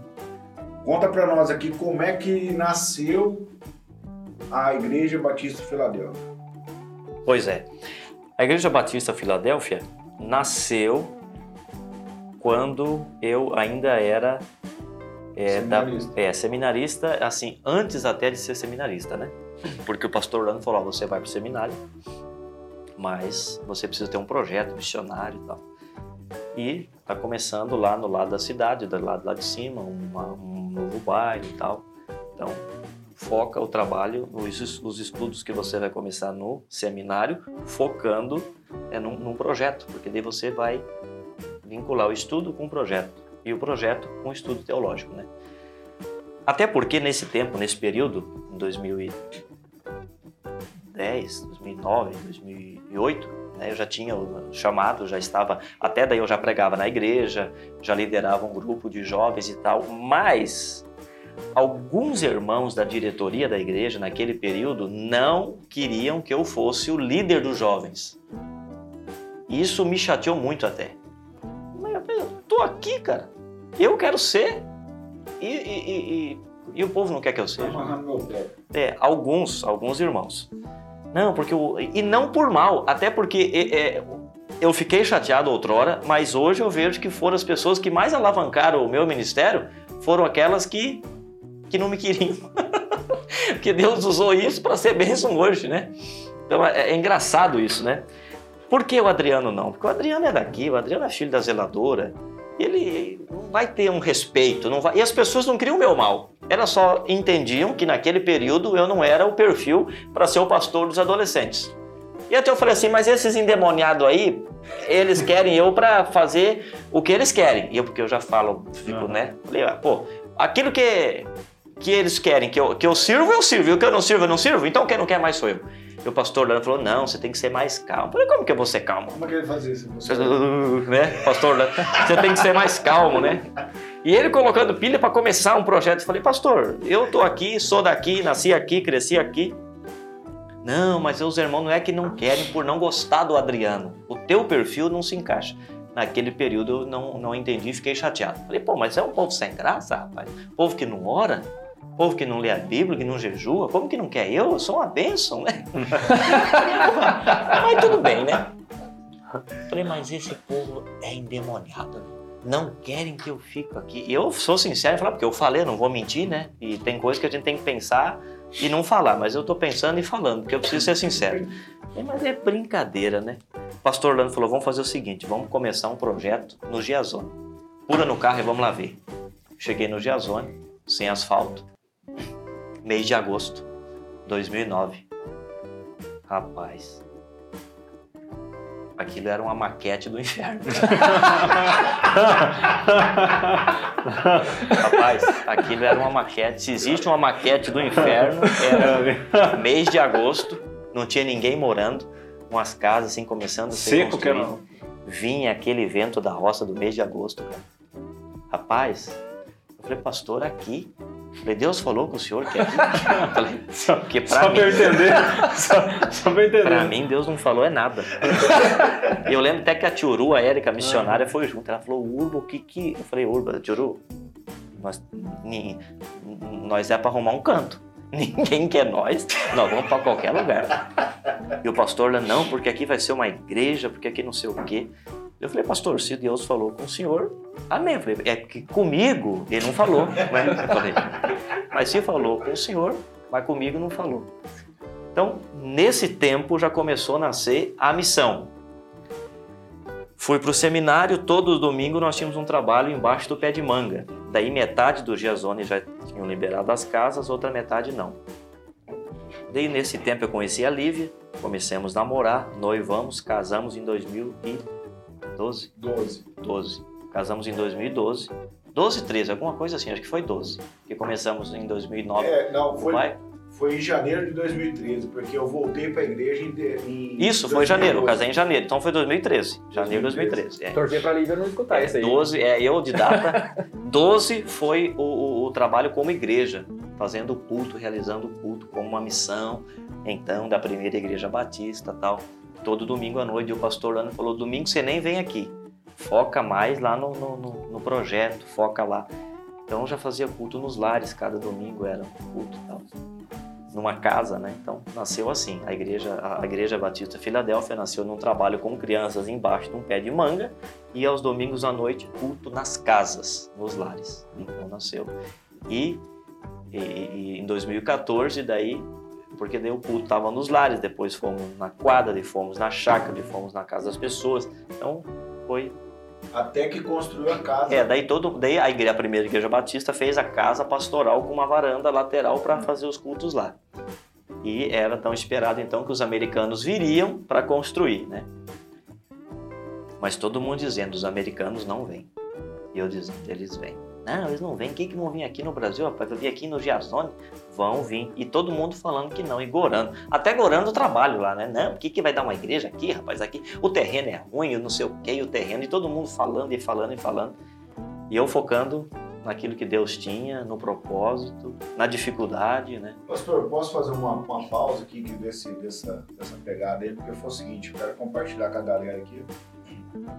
Que eu, eu, cara, é, assim, a gente esteve junto lá no começo, né?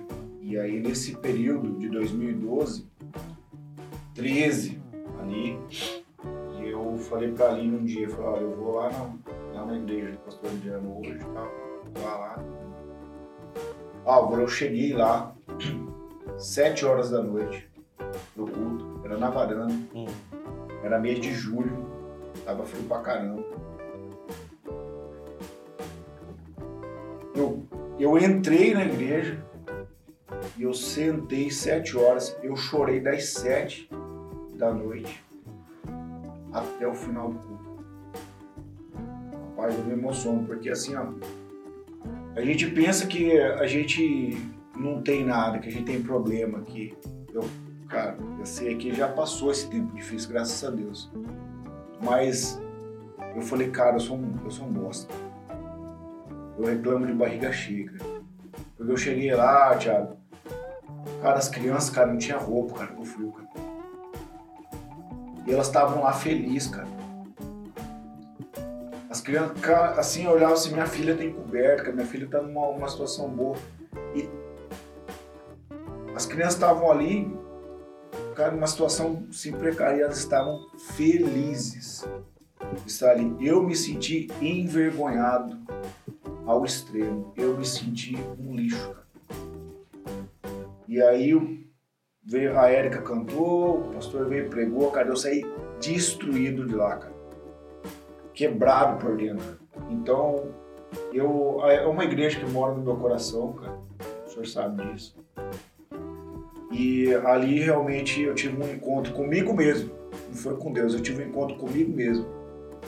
De agradecer pelo que eu tenho e não ficar reclamando por aquilo que eu não tenho. Então eu queria fazer essa ressalva do- dessa experiência sobrenatural que eu tive lá na Filadélfia. Pá, e depois a igreja estourou, né, cara? Depois foi um. É. Aí veio os americanos. Daí vieram. E todo mundo falando, não vão vir, né? Porque, ah, por que os americanos vão vir? Porque foi uma experiência até para a cidade, né? Nunca tinha vindo um trabalho social dessa natureza, Magnitude, né? né? Dessa magnitude grande. Porque ou manda verba, ou... mas veio, né? Vieram 45 irmãos norte-americanos, da Igreja Batista de lá, e eles construíram, né, junto com os, os missionários brasileiros, né?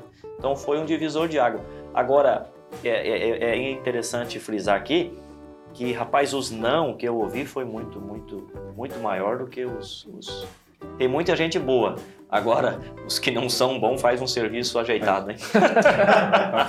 não, porque o terreno é torto, porque a igreja não sei o quê, mas o Adriano vai ser o pastor, tá, tá, tá. Assim, gente de diversas né, localidades e tal. E hoje eles passam lá e vê isso, né? Nós estamos hoje com, a, a, abrindo a terceira igreja, né? Filadélfia. Né? Nossa igreja é a igreja mãe, temos em Vista Alegre, estamos abrindo outra no Veneza. Hoje não é assim esse negócio, né? A vitória tem sabor de mel. Oh, aleluia! Não, tem nada a ver. Hum. Mas a questão assim, continuo buscando seu mesmo Adriano, embaixo do pé de manga, né? Continuo sendo o Adriano que sempre fui e quero que sempre, porque eu não sou nada, né? Como você falou assim, eu me senti um bosta, né? E talvez tinha que mudar o negócio, né? É, esse cara sou eu, né? né? A gente, rapaz, quem é maior e as coisas são feitas para honra e glória de Jesus. Né? Ah, se um dia o pastor Adriano for embora, eu falo, vem outro pastor muito melhor, porque a igreja não é do Adriano, a igreja é de Jesus. A igreja não é da convenção, a igreja não é de. A igreja é de Jesus. Ah, mas o Adriano hoje. Rapaz, quem fez é Jesus. Né? Eu sempre brinco com o povo falo assim: ó, aqui eu sou o gerente, o dono é Jesus Cristo. Né? Eu sou o gerente até quando ele me dá as contas, mas se ele entender. Porque a igreja é de Jesus, a Filadélfia é de Jesus, a Tessalônica é de Jesus, a igreja católica, a igreja que vocês frequentam, né? A igreja, a primeira batista é de Jesus. É de Deus. As igrejas não são nossas as igrejas é de Jesus. Pastor Adriano, gente, nosso papo está fluindo aqui, puxa demais. E o que também não é só dificuldade o ministério, né, cara? Tem milagres também, né, Alvo? Coisa boa. Deus é Deus de milagres, aleluia, né? Então, compartilha com a gente aqui, cara, esses, esses, esses milagres, que essa, esses anjos, vamos dizer assim, essas pessoas é. que chegaram com provisão assim, sem você pedir nada. Deus realmente cuidando, você vê na mão de Deus cuidando. Compartilhe para nós aí uns três, pelo menos. Na verdade, eu fazia muito tempo que Deus ministrava isso no meu coração, não pedi nada. E daí eu falei, mas eu, eu, eu, não, eu não vou, é muito difícil isso, você ser um pastor e não pedir nada. Porque parece que a gente não quer ser humilde de pedir. Então eu coloco na balança e a gente também precisa ter o caminho do meio e o equilíbrio das coisas. Muitas vezes é uma questão de igreja, uma questão de uma cesta para uma pessoa, eu acabo ali explanando, mas é algo particular meu, Deus pediu para não pedir. E até para a igreja também, nessas questões financeiras, eu tenho essa, essa fé de não pedir. Mas pedir para Deus falar no meu coração. Tá, um dia eu tô lá, eu falo, Deus, ministra no meu coração, fala comigo, usa alguém. Tô lá no seminário e o Espírito Santo me direciona até a frente da capela do seminário para ler uma placa que está lá no monumento Ana Wallerman. Ana Wallerman é a fundadora do Seminário Batista nosso ali de Dourados, né? Eu estava na capela do, do, do seminário e daí ela é projetos de vida que Ana Wallerman teve. O primeiro lá, propôs no seu coração nunca pedir nada para ninguém, só depender de Deus. Falei, ai Jesus, o senhor já começou, né? Já começou, com essa sem graceira. tá, aí passou tal, e eu falando, Deus, fala no meu espírito, fala comigo. Já falou, né? Hum. Mas eu queria certeza. Confirmação. é. Daí tô lendo um livro, e aquele dia eu estava cansado, mas eu queria terminar o livro. George Miller, um missionário alemão, que tinha um pregador, um missionário, tinha um orfanato, e é, é, Princípios de, do Miller. Nunca pedi nada para ninguém. Falei, ah, até hoje, o senhor me espera até essa hora para confirmar, né? tá. E dele contou um testemunho do orfanato. Ele tinha um orfanato, atendia não sei quantas crianças e propôs no seu coração a nunca pedir nada para ninguém. Chegou para servir a refeição do almoço e mandou colocar os pratos e a cozinheira falou: Hoje é, nós não temos nada para servir para as crianças. E ele disse assim: Nós vamos orar e Deus vai prover o alimento. Orou, quando ele falou Amém, toca a campainha do orfanato. Foi um restaurante, uma promoção que foi feita, eu não lembro bem da história, só sei que fizeram alimentos a mais que sobrou e tinha que ser comido, tinha que eh, ser é, Servido. servido, é, suprido, alimento, usado o alimento naquela ocasião para o almoço tal. E deu para todas as crianças do orfanato comer. E naquele dia, Jorge Miller selou esse compromisso de nunca pedir nada para ninguém. Eu falei assim, mas eu sou jaguar. né? Como que a gente é, é aquela, aquela, né? Aquilo que você falou, gente não, não vale nada, né? Eu falei, não, então a partir de hoje no meu ministério, eu também nunca vou pedir nada para ninguém. Mas, rapaz, é um desafio, cara. É um desafio. E Deus, assim, interessante que você falou três. Deus usou já o Xandó para abençoar a minha vida. Deus usou o Álvaro. Deus usou o Neto. E, e assim, os três, né? Você, nós não, não temos combinado nada disso. Mas interessante, uma vez o Neto, ele nem vai lembrar, mas eu vou fazer ele lembrar. Eu precisava cadeira para a igreja. Eu fui na Caldeirã. Naquele tempo, o Caldeirã não era o prefeito, né? E eu, eu fui lá, falei com ele, falei, olha, eu sou pastor da Igreja Batista de Filadélfia, nós queremos abrir ca- cadastro aqui para comprar, nós estamos começando a igreja, tá, tá, tá. Não, tudo bem, eu acredito em você, que você vai honrar tal, e fiz as parcelas, né? E a igreja, rapaz, naquele tempo não tinha dinheiro. E eu dei a minha palavra que tal dia eu ia pagar, tal. Rapaz, e tava um domingo à noite, cara. E eu falei, hoje, Deus amado, topa que, né, não posso pedir, né? Então, se o senhor não quer que eu peça, o senhor que abençoe, porque o meu nome tá lá, né? Vai ficar com essa zoeira, né? É, vai. Vai, pega outro bobo, É, né? essa- Fez com o Jorjão lá atrás, né, meu? Tomar banho, rapaz. E eu, rapaz, a Leila contou o dízimo falou, pastor, hoje entrou acho que 45 reais. Meu Deus do céu. A prestação dessa cadeira era nova, quase mil reais. Falei, agora? Eu lembro que eu tô no Rubem tomando tereré, na frente, depois que acabou o culto, mas rapaz, a minha. Só vinha caldeirando na minha mente. Porque tinha que vencer a, a, a prestação, teria que pagar amanhã. A primeira parcela eu falei que ia dar a minha palavra. Amanhã vence. Amanhã não venceu no sábado, mas né, geralmente né, né, a gente sempre trabalha, né? Vai esticando o negócio até arrebentar. O neto veio, não sei se você lembra, você veio com o envelope e disse assim, pastor, aqui tem um envelope. E já é tarde, você me ligou. Você tava. É, você, você me ligou e falou assim, pastor, eu preciso entregar isso aqui hoje. Eu preciso entregar hoje. É, agora eu lembro, você, você tinha me dado 900 reais e a prestação era 800 alguma coisa, quase 900 reais. Você veio com o envelope com 900 reais e falou, pastor, ó, pega para a igreja, pega para você, faz o que você quiser. Aqui dentro tem uma quantia em dinheiro. Tá, mas eu... Né?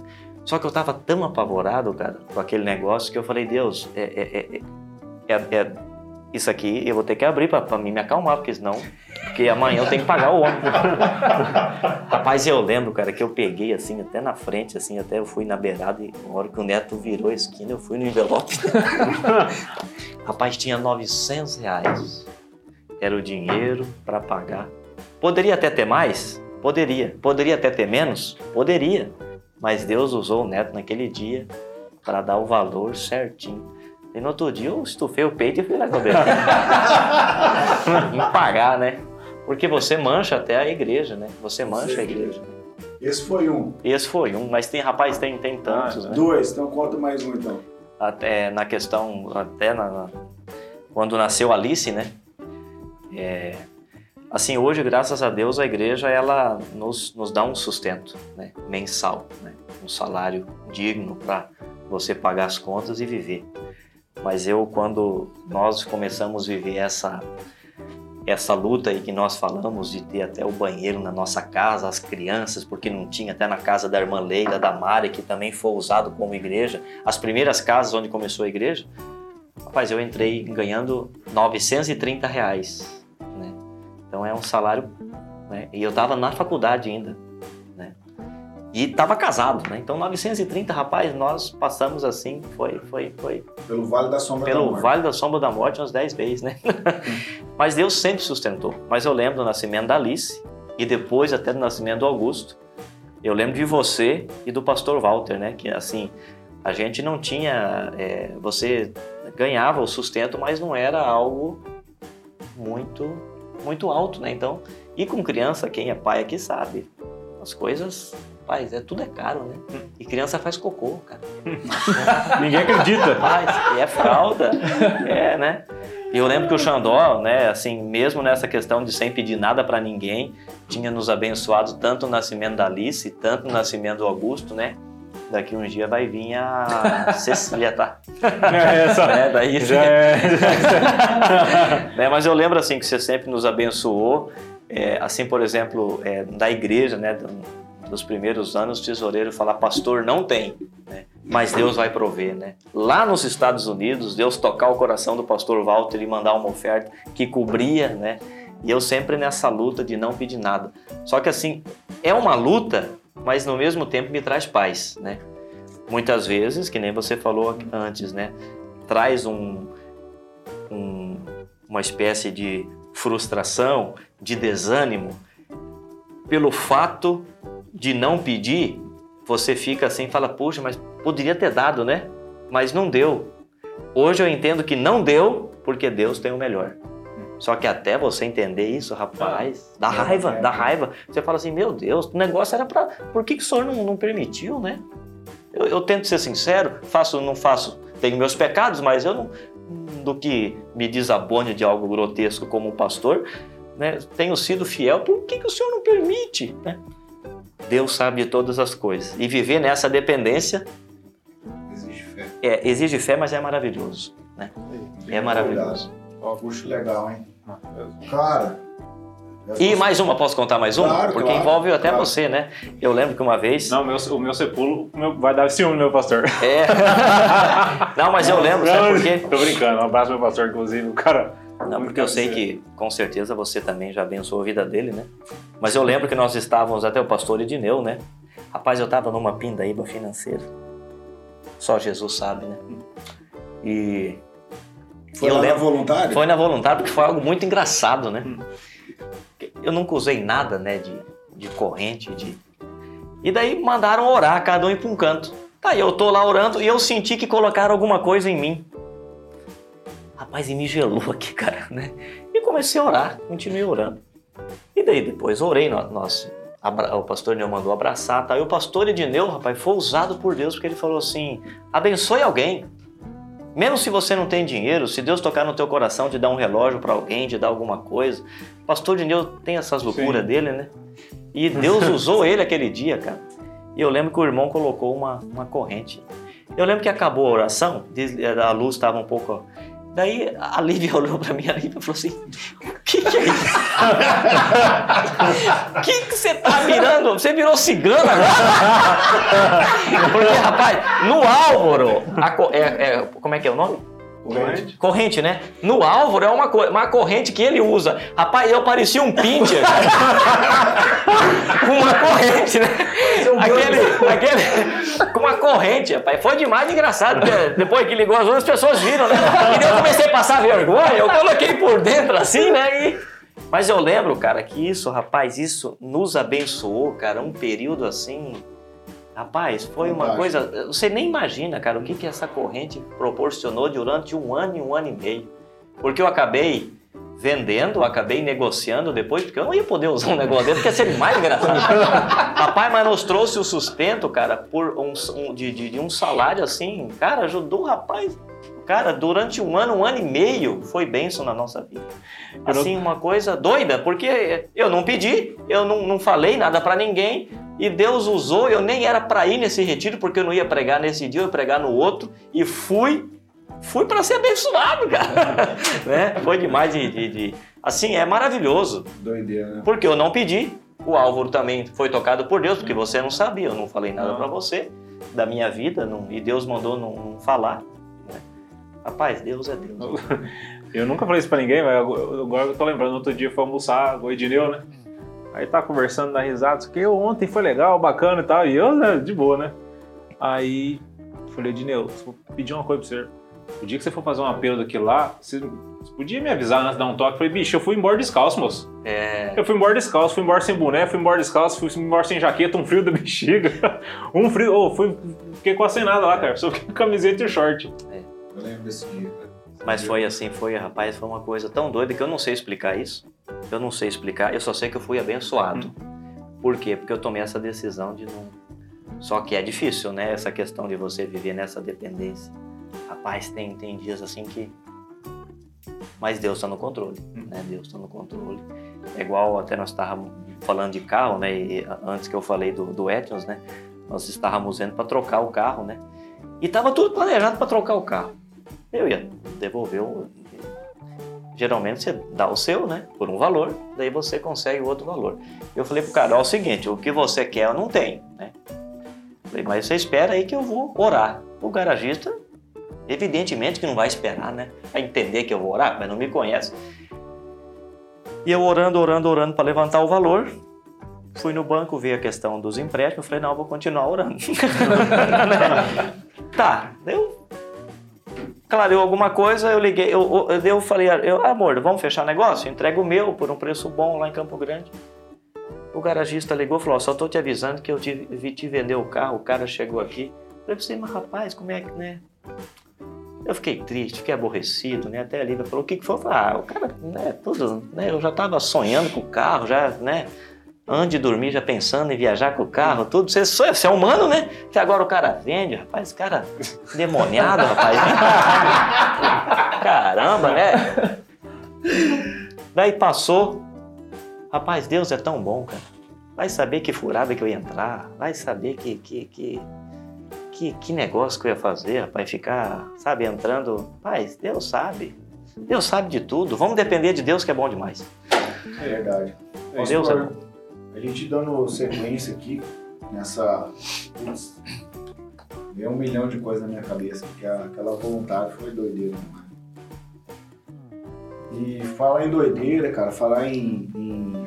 Eu sei que a igreja ali, a, a, a Filadélfia ali, tem muitas ações sociais que abençoam a vida daquele bairro, daquelas pessoas. Fala algumas para nós aí rapidamente aí que tem os projetos sociais da igreja. Porque depois, só para depois no final, eu vou pedir para o nosso querido Torado ali, ele vai colocar ali o, o Pix lá da igreja, lá, quem quiser abençoar a igreja, para essas ações sociais. E a gente é um parceiro nisso aqui, né? De, de, de gente e o Álvaro, Neto, Tamioso, Torá, a gente ama ação social, servir ao próximo. Ah, e a gente quer, quer ser parceiro do pastor lá, né, nessas ações. E aí os nossos ouvintes, né, as pessoas que vão ouvir, se Deus quiser, o mundo todo vai ouvir. E a gente vai deixar o Pix da igreja Isso. nesse episódio. Isso. Então fala um pouquinho para as pessoas que estão conhecendo o pastor Adriano, a nível de Brasil, a nível de mundo, estão conhecendo. Fala um pouquinho dessas ações sociais, dessas obras sociais que a igreja Filadélfia faz ali. É, hoje nós estamos atendendo e focamos nessa questão de famílias vulneráveis, né? O Ministério de Ação Social é na questão exemplo, de cestas básicas. Né? Tem, nós temos dois casais que trabalham nessa área, onde visitam as famílias e eu também ajudo, né? E você vê a real necessidade. É, Hoje, graças a Deus, é, 10% do que entra na igreja é comprado em cesta básica e outros 10%, então 20% da igreja ela investe em ação social. Além dos 80 que fica que proporcionam um social, mais 20 só para isso. 10 vai para a convenção, onde a convenção batista ela tem um trabalho tanto no Mato Grosso do Sul como é, em nível Brasil e mundo, né? a Convenção Batista Brasileira, a Convenção Batista Sul-Mato-Grossense e a nossa Associação Sul das Igrejas Batistas do Sul do Mato Grosso do Sul. Faz um trabalho missionário em hospitais, em presídios, em favelas, em escolas, então tem sustento de missionários. É uma coisa assim, um nível, um trabalho social em nível elevado. Né? Mas nós também ali distribuímos na faixa de 20 a 30 cestas básicas mês. Então, o nosso, o nosso desejo é cada dia, pelo menos, dar uma cesta básica para uma família. Só que não é fácil. Parece que é fácil, mas não é. Hoje, uma cesta básica ela custa dinheiro. Então, muitas vezes você deixa de investir até em algum bem para a igreja, mas você não abre mão do social. Tanto Maracaju como Vista Alegre. Né? Nós temos um projeto social lá também. Nós tínhamos um projeto social com as crianças, né? mas a igreja ela promove bazar onde ali é vendido as coisas também de um preço é, muito acessível. baixo, acessível para todos, de um real, dois reais, cinco reais, onde é revertido em ação social na igreja. Os nossos jovens no inverno entregaram mais de 100 cobertas né, com a igreja. No inverno nós temos uma campanha de inverno onde é entregado, foi entregado mais de 100 cobertores, casacos, roupas, meias, é, aquela manta, né? Para as famílias, cobertores, então o pessoal entregou, ofertou, junto com as cestas básicas também, né, calçados. Então, é assim, a gente trabalha, é um social diário, mas que é um social muito importante para aquelas pessoas que recebem, tanto aqui como é, Vista Alegre também. Agora, esse ano era para ter o Dia de Ação Social Filadélfia, né? consulta médica, corte de cabelo, atendimento psicológico, pastoral, lanche para as crianças nível de graça. A questão é que a questão da pandemia nós demos uma segurada, mas ano que vem, se Deus quiser, a gente vem com tudo, né? Já fizemos uma vez um trabalho desse, mas vamos querer fazer de uma proporção maior. Né? E todo final de ano nós temos a nossa festa regional, que o recurso é enviado para os missionários, para o sustento deles também. Então a igreja se, ela se mobiliza, né? tranca até a rua lá, faz tudo e todo o recurso deste ano é, também talvez nós vamos ver essa questão se vamos ter a festa ou não, mas já é a terceira que nós fizemos e não fica para a igreja, né? Vai todo para para missões, né? Então Joia, fica legal. ali só para cobrir o custo, né, dos ministérios, mas a maior quantidade ela é enviada. Né? Com certeza. Tiago Tamioso, o que, que você acha dessas ações sociais aí da igreja? Tem que ter toda uma organização aqui, né, cara? Dividir o microfone com o Xandó não é fácil, bicho. Dividir a sala com ele já não é fácil, o microfone. Nem se fala. Cara, eu acho muito legal, na verdade, assim, é, eu acho que ninguém tem muito pouco que não possa ajudar o próximo. Entendeu? Você pode não ter dinheiro, mas você, você sempre tem alguma coisa que você pode dar para alguém. Né? Você sempre tem alguém que precisa mais de alguma coisa do que você. Não tem jeito. Então, acho muito bacana esse trabalho que vocês estão fazendo lá. A gente, eu no, no passado, é, a gente fez algumas coisas, principalmente no Dia das Crianças, a gente fez umas duas, três vezes já eu com os amigos meus, é, de, de juntar brinquedo, juntar doce. E, cara, com perdão na palavra, é foda, sabe? Você vê a, a situação que tem que crianças que são sujeitadas a viver de uma maneira que é desumana, não tem outra palavra. E assim, a gente sempre fala que o futuro do país é as crianças, né? O que nós estamos fazendo com nossas crianças? Não é certo, cara.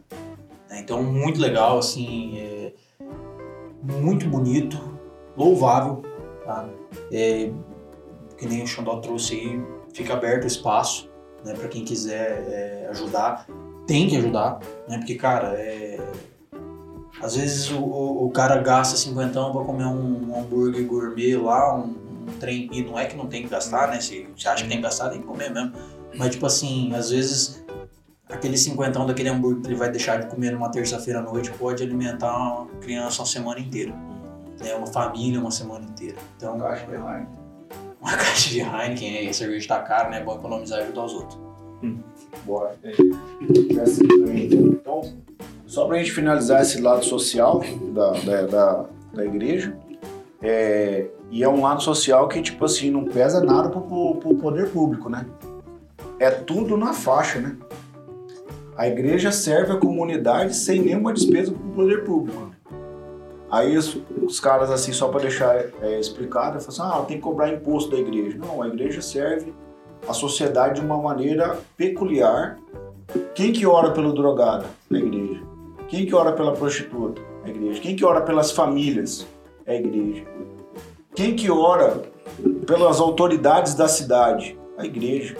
Então, assim, a igreja, ela tem, quando cumpre o seu papel, é, como a Igreja Batista Filadélfia tem cumprido, ela é essencial para o equilíbrio de uma sociedade saudável.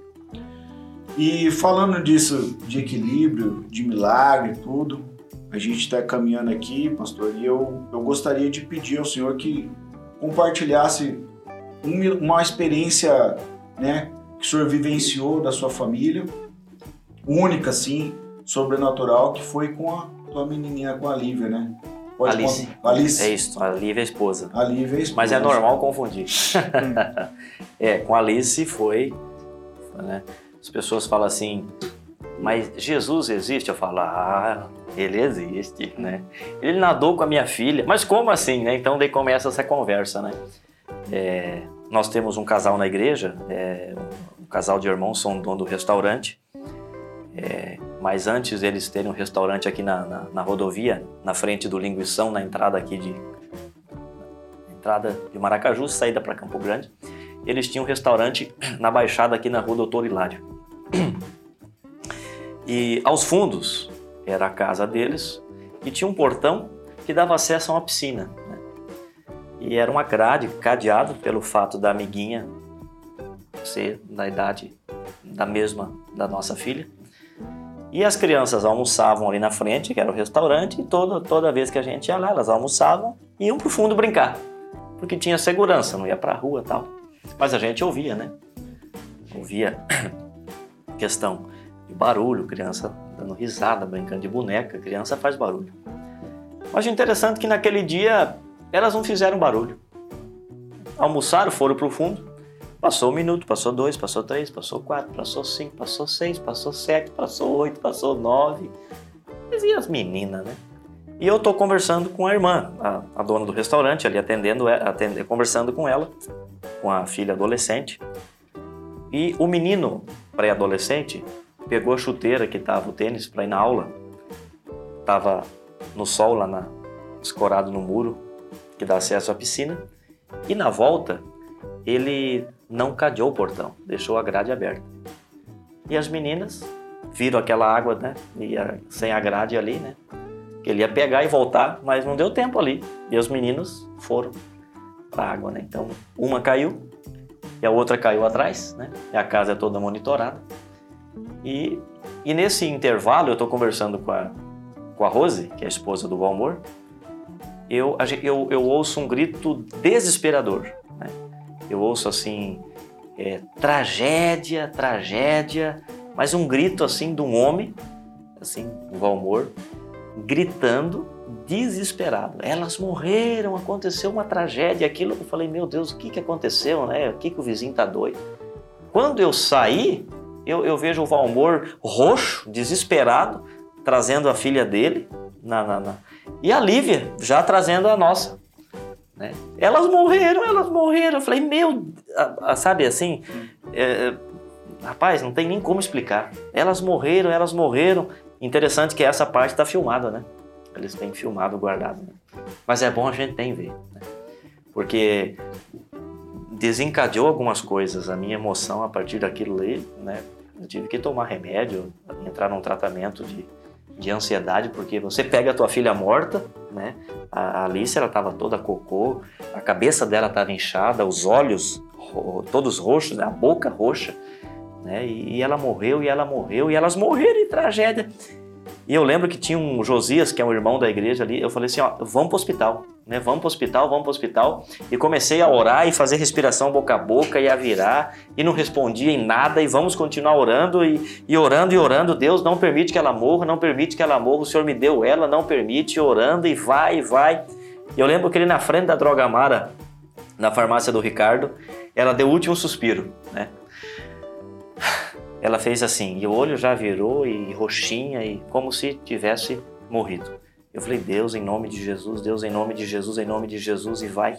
Rapaz, o Josias nem estacionou o carro, eu já arrombei aquela porta do hospital, aquela porta de madeira, entrei dentro da sala do médico, ele estava atendendo uma pessoa, eu falei, não, não, não atende, não atende minha filha, ela está afogada, doutor, salva minha filha, aquele desespero do pai, né? Rapaz, eu fraco do jeito que eu sou, eu, eu dei um chute naquela porta, que arrumar a porta, né? Vocês, o, o, o, E resumindo, né, pra, a história é longa, é, a- a- a- passaram sonda, né, né, na- nas meninas, né, e o interessante é que quando a vida voltou na Alice, voltou na Duda, porque nesse, inter, ne- ne- nesse interim, eles vieram com a Eduarda com outro carro, porque eu nem pensei de vir. Cada pai teve um instinto, né, e eu corri ali e, e, e- e a vida voltou na Alice e voltou na Eduarda. Parece que, parece que não, o sopro da vida, gente que crê no sobrenatural de Deus, o sopro da vida voltou na Alice e voltou na Eduarda. Elas começaram a tossir ali toda a questão médica, né, os profissionais do hospital muito bem atendido e, e profissionais mesmo, né, ali, o quadro, a questão hospitalar num todo, o atendimento. Voltou e o doutor veio e falou, ó, graças a Deus não vieram a óbito, é, a gente conseguiu, foi um milagre, porque a gente sabe todo esse tempo. Agora vamos ver o que, vai acontecer. Questão da memória, pode dar todo um problema tal. Então, assim, foi. Daí a minha pressão, eu tenho um problema de pressão alta, a minha pressão, até eu tive que ficar internado lá, né? Porque. Mas resumindo, no outro dia, às 6 horas da manhã, as duas deram alta do hospital andando, né? A gente tem o um vídeo aqui até, as duas andando, uma segurando na mãozinha da outra, com o acesso do soro, das coisas, né? Dando acesso.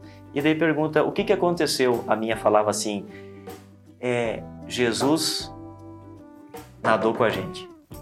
Hum. A minha fala até hoje, né? Eu não choro mais contando porque a lágrima, você já conta essa história, né? A lágrima não tem mais lágrima, né? Mas ela, ela fala, né? Jesus estava nadando. Hum. E você vai dizer que não? Ah, mas Jesus não dá dor, então tudo bem. Então me prova como que uma criança vai ficar nove minutos boiando e não vai morrer, ou não vai acontecer nada, ou no outro dia vai sair do hospital sem.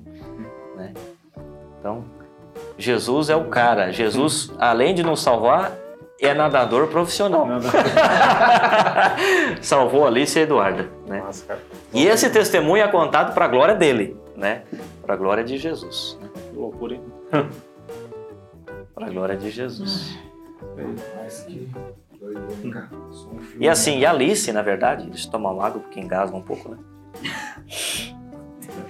É, eu não podia ter filhos, então o doutor Flávio fez um tratamento, mas é, precisou apelar para uma cirurgia. Então o doutor Flávio operou. É, não é que eu não podia, nós estávamos tentando, mas talvez era mais provável por esse problema, né? Um cisto no epidídimo varicocele, hidrocele, me deu um monte de problema. Então isso atrapalhava na questão, né? Até na questão de relação também, né? Porque é um problema no, no testículo, né? Um problema. Então era, então nós estávamos tentando e, e, outros problemas e o Dr. Flávio cuidando disso e fazemos iniciamos um tratamento e também apelamos para a questão cirúrgica, né? Enquanto eu estava fazendo o tratamento, nesse tempo a Lívia engravidou e nós não sabíamos, né? E ela tomando, ela fazendo o tratamento, tomando remédio até que era remédio que não podia tomar para quem estava grávida. Até se acredita, ela estava grávida de dois meses, o resultado deu que não estava e ela fez endoscopia. Nossa. E isso é proibido fazer endoscopia para criança que está. Né? É. Ela fez endoscopia tomando remédio forte para uma H. pylori tomando e ele continuou tomando remédio mais forte. A Liz nasceu sem nenhum problema. Depois eu toda essa questão da piscina aí, né? Então, cara, é ser guerreiro, hein? Jesus é é maravilhoso. Uau, né? Como não depender desse homem? Como não depender? Eu quero que você me ajude. Eu não sei mexer com isso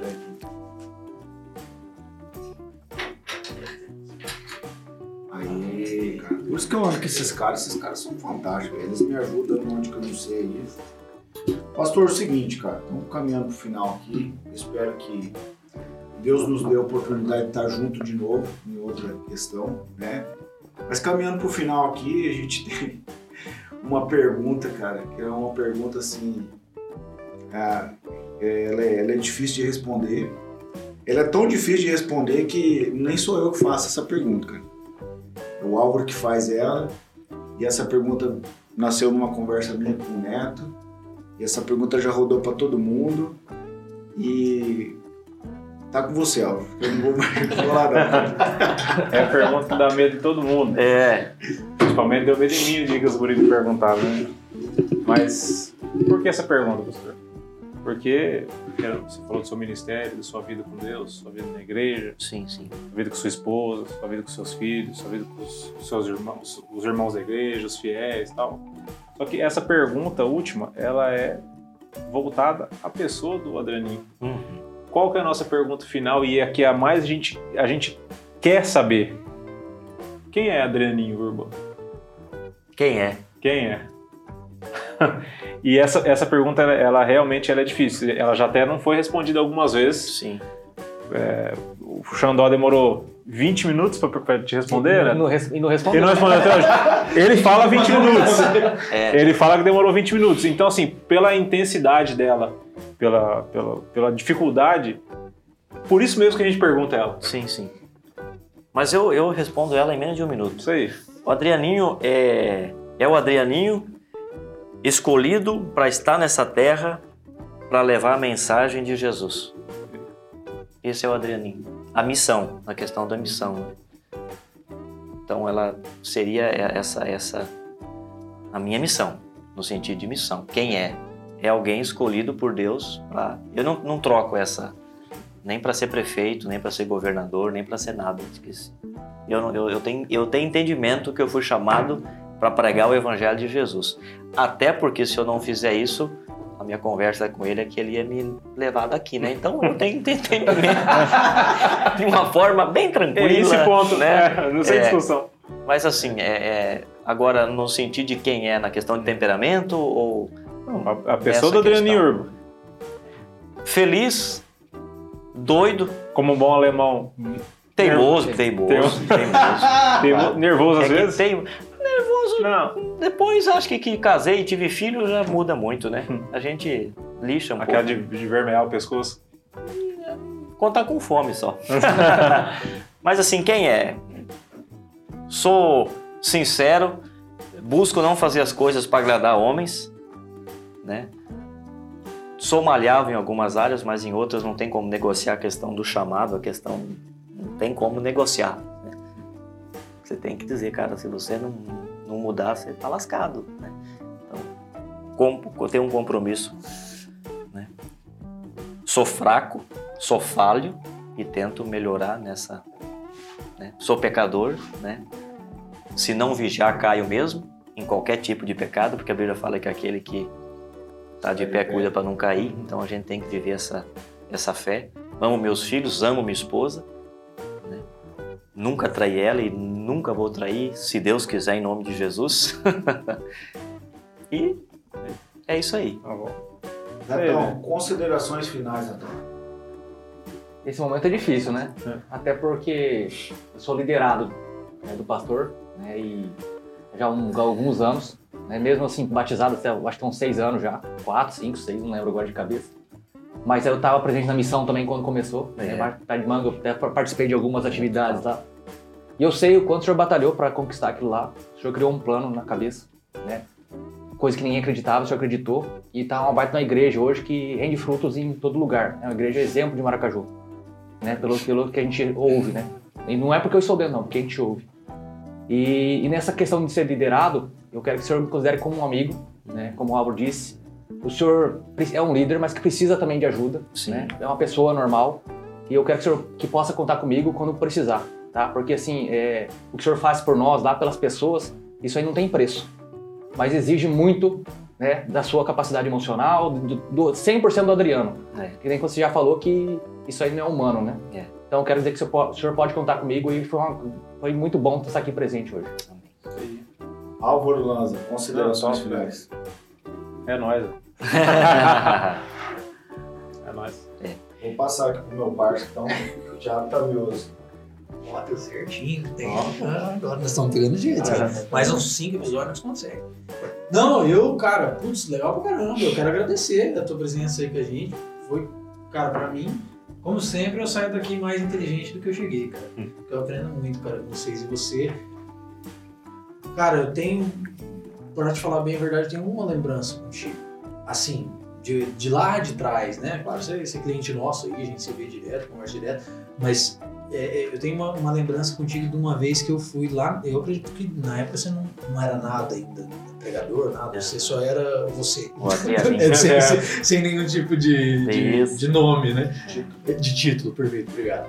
É, e aí eu lembro que eu acho que fui jogar uma bola, sei lá o que fui fazer lá e conversei se era engraçado demais. porque é, é legal ver que, tipo assim, que hoje, apesar do título, apesar da posição, porque é uma posição de uma puta de uma responsabilidade, né, cara? Vamos, vamos combinar aqui. A gente falou várias vezes aqui até altos e baixos, o- o- tipo de problema que as pessoas levam pra você. Imagina, cara, a mulher vai levar uma facada liga pro pastor. Né? Então, tipo, é um negócio muito sério.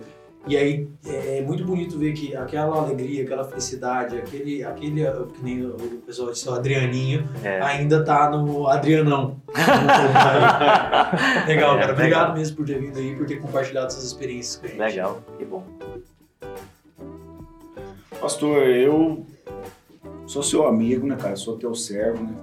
Então, qualquer coisa que eu disser aqui é, vai soar, poxa, o Andó tá rasgando aí pro pastor, não, cara. É, ser um- uma pessoa de- do bem, um cara que, que é só o bem da cidade, um cara que, que ora pela cidade de Maracaju. Eu acho que Maracaju é muito feliz por ter uma pessoa referência como você que ama a cidade, um cara família, um cara exemplar de, de, de família, de um cara que é referência no ministério, um cara que com as- todas as suas loucuras, vamos dizer, com as doideiras, ah, o Adriano é herege, não sei o quê, mas você pode ficar tranquilo, pastor, que os caras que falam essas paradas, eles não estão fazendo nada pelo reino, estão só falando, então deixa fazer barulho. Segue no teu caminho, no teu chamado, na tua caminhada, e pode ter certeza que aqui no Café Brothers, o senhor tem, além de amigos, o senhor tem parceiros, amigos, são pessoas que têm um respeito grandioso pela sua pessoa. E uma, uma palavra só que eu quero deixar para você é o seguinte: não para de fazer aquilo que Deus chamou você para fazer. E eu acho que ele merece um sem isso dúvida, né, cara? salve de palma, né? Aê. Isso aí. Pastor, quem quer te encontrar aí nas redes sociais, como é que faz? É no Facebook, né? Adriano Urban e Instagram também. Adriano Urban. Só Adriano Urban. Face e Instagram. E Face da igreja e Instagram da igreja. Beleza, Joy. E você que também quer nos seguir, se inscreva no nosso canal, né, Lanza? Com certeza. no YouTube, se inscreva no canal no YouTube, ativa lá as notificações, dá o like para nós, para esse conteúdo chegar ao máximo de pessoas possíveis. Também nos siga também no Instagram, Café Brothers 4. Também agora nós estamos lá no Facebook, né, Netão? Diz que estamos, né? Uma briga intensa lá, mas vamos, vamos resolver, né? Zuckerberg brigando com nós. É. Estamos lá no Facebook também. E breve, breve sairão os cortes do café estourado. Isso aí, velho. Pra quem não viu, ele disse assim. Cortes do café, só os highlights do café, momentos jamais vistos. E tamo junto e é isso aí. Isso aí. É isso. Fechou.